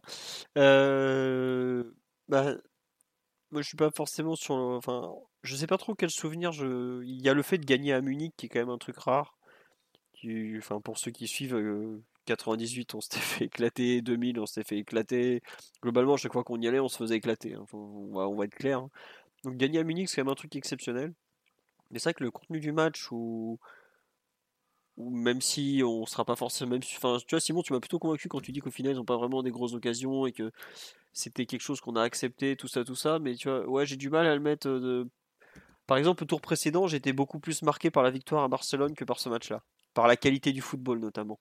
Là, c'est un match qu'on gagne, mais euh, je vais pas dire qu'on le vole parce que c'est pas le cas, mais j'avoue que le, contenu, euh, comme, comme dirait Antonio Conte, le contenu, on l'emmènera chez l'esthéticienne. le contenu me, freine un petit peu. Euh, Ah, c'est là où il faut voir où est-ce que chacun place le curseur entre un meilleur match et un, exploit. Bah, tu vois, deux choses un peu différentes. C'est marrant, c'est que euh, pour prendre un exemple pareil entre deux matchs, j'ai plus de considération quand on fait quand on perd 1-0 à Madrid avec la connerie de Kevin Trapp que quand on fait 2-2 en se faisant mais pilonner pendant 70 minutes où on est ridicule. Et bah c'est un peu pour ça que même si le Bayern est une bien meilleure équipe que le pire Barça du siècle comme on nous l'a vendu, euh, j'ai quand même euh, beaucoup un beaucoup plus d'affection par exemple sur le Barça PSG d'il y a deux mois que pour ce Bayern PSG qui est pourtant une, équipe que je vois plus que le Barça. C'est différent, il y, a une, il y a une démonstration, on va dire, dans le jeu à Barcelone, évidemment, dans des conditions un peu différentes. Mais, mais là, c'est plus euh, le côté épique, le côté euh, numérique même euh, de, de, la rencontre, les, conditions, la, la météo, la, pluie, enfin la neige même. C'est que la neige. enfin, enfin, il faut revenir à chaque fois, mais 45 minutes avec Dagba, Danilo, Kimpembe et Baker, ça donne une, ah, ça un petit côté légendaire quand même, parce que tu n'as pas dû faire beaucoup de très bons matchs avec avec des défenses aussi, euh, aussi faibles sur le papier. Et, même si évidemment c'est pas c'est pas c'est pas maîtrisé, c'est pas. Ah non ça. Mais, bon, hein. quand tu affrontes un tel adversaire, tu sais que tu vas pas le, tu vas pas le battre sur le plan du jeu, tu vas le battre sur euh, si tu dois le battre, tu vas le battre sur d'autres d'autres aspects. Le Bayern reste une équipe supérieure au PSG et, et c'est pas le résultat d'hier qui change la donne. Mais malgré tout, ça t'interdit pas d'essayer de les battre et d'essayer de, de, maximiser euh, le plus possible tes, tes points forts et, en insistant le plus possible sur, euh, sur un point faible, sur quelques points faibles. Mm. Et faut pas, faut pas avoir honte hein, de la défaite, de la, de la victoire d'hier. Hein. C'est, j'ai l'impression qu'on doit s'excuser de, de, gagner parce que, comme l'a dit Tourelle, parce qu'on a un bon, euh, parce qu'on a un bon gardien ou parce qu'on a été plus, plus réaliste. on a le droit d'avoir de la chance. On a le droit, on a le droit, ça, ça, ça, existe. Et de toute façon, arriver à ce stade de la compétition, tu n'en as plus rien à cirer hein, de la façon dont tu gagnes les matchs. Comme l'a dit euh, Ryan, a cité des exemples tout à l'heure de, du match du Real. D'ailleurs, le, bah, en parlant de Navas aussi, il avait fait un match face au Bayern il y a trois ans déjà, en dizaine d'arrêt aussi. Ouais, ah, au retour à Bernabeu, là. Exact. Le Real ne, prend pas une rouste avec trois joueurs. Quoi. Avec Varane, Ramos et Navas, ils ont réussi à passer. Quoi. Et puis la, la, victoire du Real en 2017, là pour le coup, c'est plus symbole. Il y a des buts hors jeu, il y a des erreurs euh, grossières. Hier, il n'y a aucune erreur. On vole pas de but. Euh, ils se font pas refuser de pénalty ah. ou de but euh, valide. Ça reste malgré tout très très très loyal. quoi. Non, c'est vrai. Et même, ils peuvent, le, on n'en a pas parlé parce qu'on parle pas souvent de l'arbitrage, mais euh, sur, sur Neymar, j'ai revu plusieurs fois des angles. Je sais pas si vous avez eu tous les angles avec la télé française, mais il y a un angle où c'est clair que le Hernandez, il lui tape dans le pied droit quand même. Quoi. Il, enfin, s'il y a une, enfin, je trouve qu'il y a un club qui peut se plaindre plus de l'arbitrage, c'est plus le PSG que le Bayern hier. Quoi. Parce que tu as quand même eu un penalty. Euh, c'est pas rien quand même un penalty. Surtout qu'à ce moment-là, tu mènes 2-0, je crois. Tu peux mener 3-0 au bout de 35 minutes ou 31 minutes euh, sur la pelouse du Bayern. C'est quand même. Euh, enfin bon, bref. Non, mais juste pour revenir un peu sur le, match, je pense que cette rencontre, je, je pourrais vraiment l'apprécier après le retour. Parce que j'ai vraiment trop peur qu'on se fasse remonter au retour avec le, parc et tout. Et là, ça restera entre guillemets là, là je pense que si on se prend si on se fait remonter au retour quelque part ça dévaluera la victoire de l'aller ça montrera que bah en fait c'était finalement beaucoup de chance et pas et pas plus enfin, c'est un ah, peu le... pas, malgré tout ça, ça peut arriver de perdre chez toi face au Bayern hein. ça reste une encore une fois c'est l'équipe qui gagne tous ses matchs depuis deux ans hein. c'est euh... vrai après, si tu t'en, si prends 5, si tu perds 5-0 chez toi, oui, forcément, t'auras pas des, enfin, ça réévaluera la perte de l'aller, etc. Ça, je suis d'accord. S'il doit, doit tomber les armes à la main face au Bayern de retour, bah, qu'est-ce que tu veux, ça, ça arrive. Hein. C'est une équipe de, de, très, très haut niveau, de très très haut niveau en face aussi. Hein. Tu peux pas exiger de, du PSG qui passe face au Bayern. Ah non, non, c'est pas sérieux compte, compte tenu des, des, rapports de force. Omar, mon cher, sur un peu la place de ce. Je sais que toi, tu l'as énormément apprécié cette victoire en Bavière. Tu, déjà, tu nous l'as dit tout à l'heure par rapport au, au fait que peu importe les expected goals, les occasions, tout ça, le but ça reste de gagner à la fin quand même. Donc j'imagine que tu la places plutôt bien un peu de cette victoire? Ah bah au sommet, au sommet, au sommet, ça mériterait un... Enfin cette épopée là, elle mériterait un... Enfin Simon, Simon et Mathieu, je sais pas s'ils ont connu les cassettes vidéo, mais ça mériterait un, un Euro PSG. ah ouais, clairement. Euh, tu, tu vas, enfin, on était, on était quasiment dehors euh, après trois matchs. Euh, tu, tu gagnes à Manchester euh, grâce à Anthony Martial qu'on salue et à qui on souhaite un prompt rétablissement. Tout à fait. Euh, voilà, il y a, y, a le, y a la réception de Leipzig où on se fait, on se fait traîner au parc euh, de façon aussi. voilà, totalement honteuse. On s'en sort avec un résultat miraculeux. Et puis là, tu signes coup sur coup deux perfs qui sont au, au panthéon de l'histoire du club. Enfin, on, on, en avait parlé après le Barça. Il, il y a des terrains qui donnent qui donne bah, du sens à ce que tu fais et gagner coup sur coup au, Camp Nou et à, l'Alliance Arena, franchement, bah, tu as une bonne gueule de champion quand tu sors vivant de ces, de ces deux stades-là. Surtout si, on est qualifié mardi prochain à, à 23h ou plus, si affinité. Tu seras forcé de te dire que bah, tu pas loin d'être le grand favori de la compétition parce que ce, ce Bayern-là, enfin, ah, c'est vraiment une, enfin, c'est, c'est un ogre terrible, quoi. Vraiment, euh, ben, il suffit de voir, euh, ils ont mis quatre buts au bas, ils ont mis quatre buts à la Lazio euh, au, au, tour précédent. Enfin, le nombre de fois où ils ont mis plus de quatre buts, quatre buts à l'extérieur est très très très important.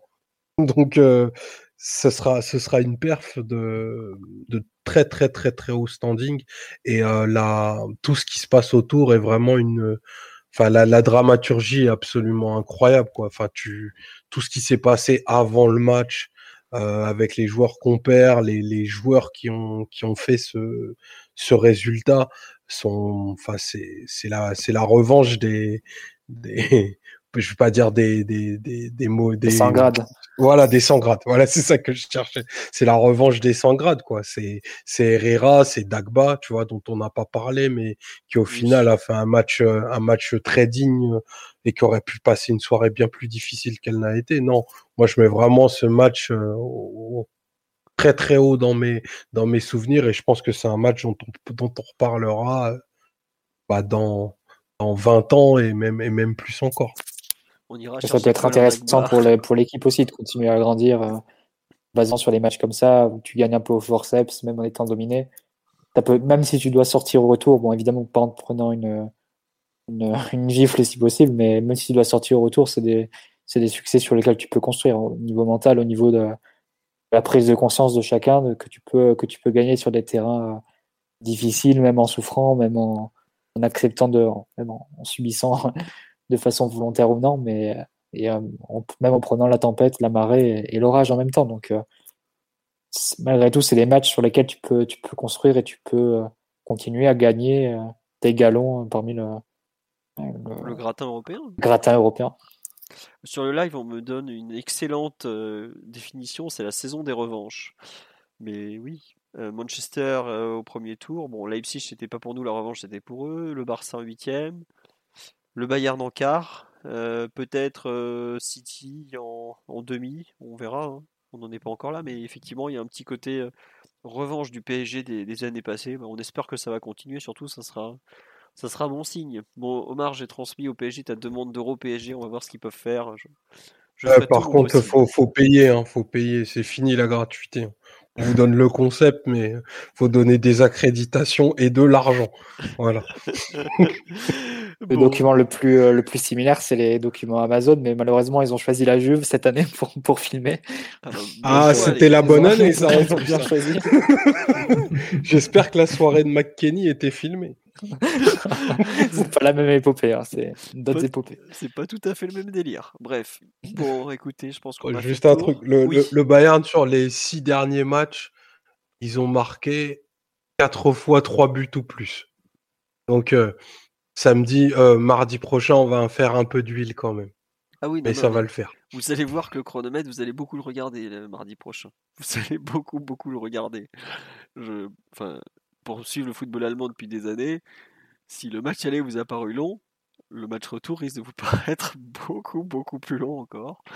Parce que c'est une équipe qui ne lâchera rien jusqu'au bout, qui est dans sa mentalité, euh, miche euh, Muller et tous les autres, ils ne lâcheront strictement rien. Voilà. Et puis c'est comme ça, c'est ça la Coupe d'Europe, c'est aussi réussir des exploits dans des endroits euh, compliqués. voilà, on verra. Et puis bah, en tout cas, on en reparlera en temps voulu. Prochain podcast, donc pour finir, puisque même si vous êtes près de 600 à nous écouter à 1h20 du matin, on va quand même s'arrêter là. Il est temps que nous aussi on aille dormir. Donc prochain podcast lundi soir, on fera le débrief du formidable et très, euh, comment dirais-je, vitaminé Strasbourg PSG et on parlera évidemment du PSG Bayern du lendemain. Euh, le... le Tipeee est toujours en ligne, le site sera toujours aussi oui, il va pas s'arrêter le site, oui. enfin, faut que je me lève demain, quoi. Le... le, le prochain podcast sera annoncé sur le site, puis bon, on aura le temps d'en reparler d'ici là. Euh, Qu'est-ce que je voulais vous dire Je sais plus. Non, juste un immense merci. N'hésitez pas si vous voulez mettre un like, un commentaire positif ou autre, ça nous fera très plaisir. Il y a des gens qui nous disent c'est pas normal, vous, vous ne percez pas. Bah écoutez, on est déjà très content d'avoir 600 personnes qui nous écoutent au milieu de la nuit. Pour nous, c'est on est très content, on fait ça à notre petit rythme avec notre façon de faire et ça nous va très bien. Si vous êtes satisfait, bah, Dankezer, comme dirait Monsieur Martinelli qui se rappelle sa période allemande. Voilà, écoutez, je vous souhaite une bonne nuit à tous, ou une bonne journée pour ceux qui vont nous écouter en replay Co. Euh, merci à tous d'avoir été là, malgré l'horaire tardif du, milieu de semaine. On fait comme ça pour la Ligue des Champions, nous, on fait des podcasts de, de nuit maintenant. Allez, bonne nuit tout le monde, et à très bientôt. Au revoir. Allez, la bise à tous. Bah, Simon, Salut les gars, bisous. Quand même Simon, les gens ils attendaient ton bisou. Dix ans après. J'ai pas entendu Marty dire, dire bonne nuit. D'accord, bon allez, on coupe. Bonne nuit à tous. Bonne nuit. A lot can happen in the next three years. Like a chatbot may be your new best friend. But what won't change? Needing health insurance. United Healthcare Tri Term Medical Plans are available for these changing times. Underwritten by Golden Rule Insurance Company, they offer budget-friendly, flexible coverage for people who are in between jobs or missed open enrollment. The plans last nearly three years in some states, with access to a nationwide network of doctors and hospitals. So for whatever tomorrow brings, United Healthcare Tri-Term Medical Plans may be for you. Learn more at uh1.com.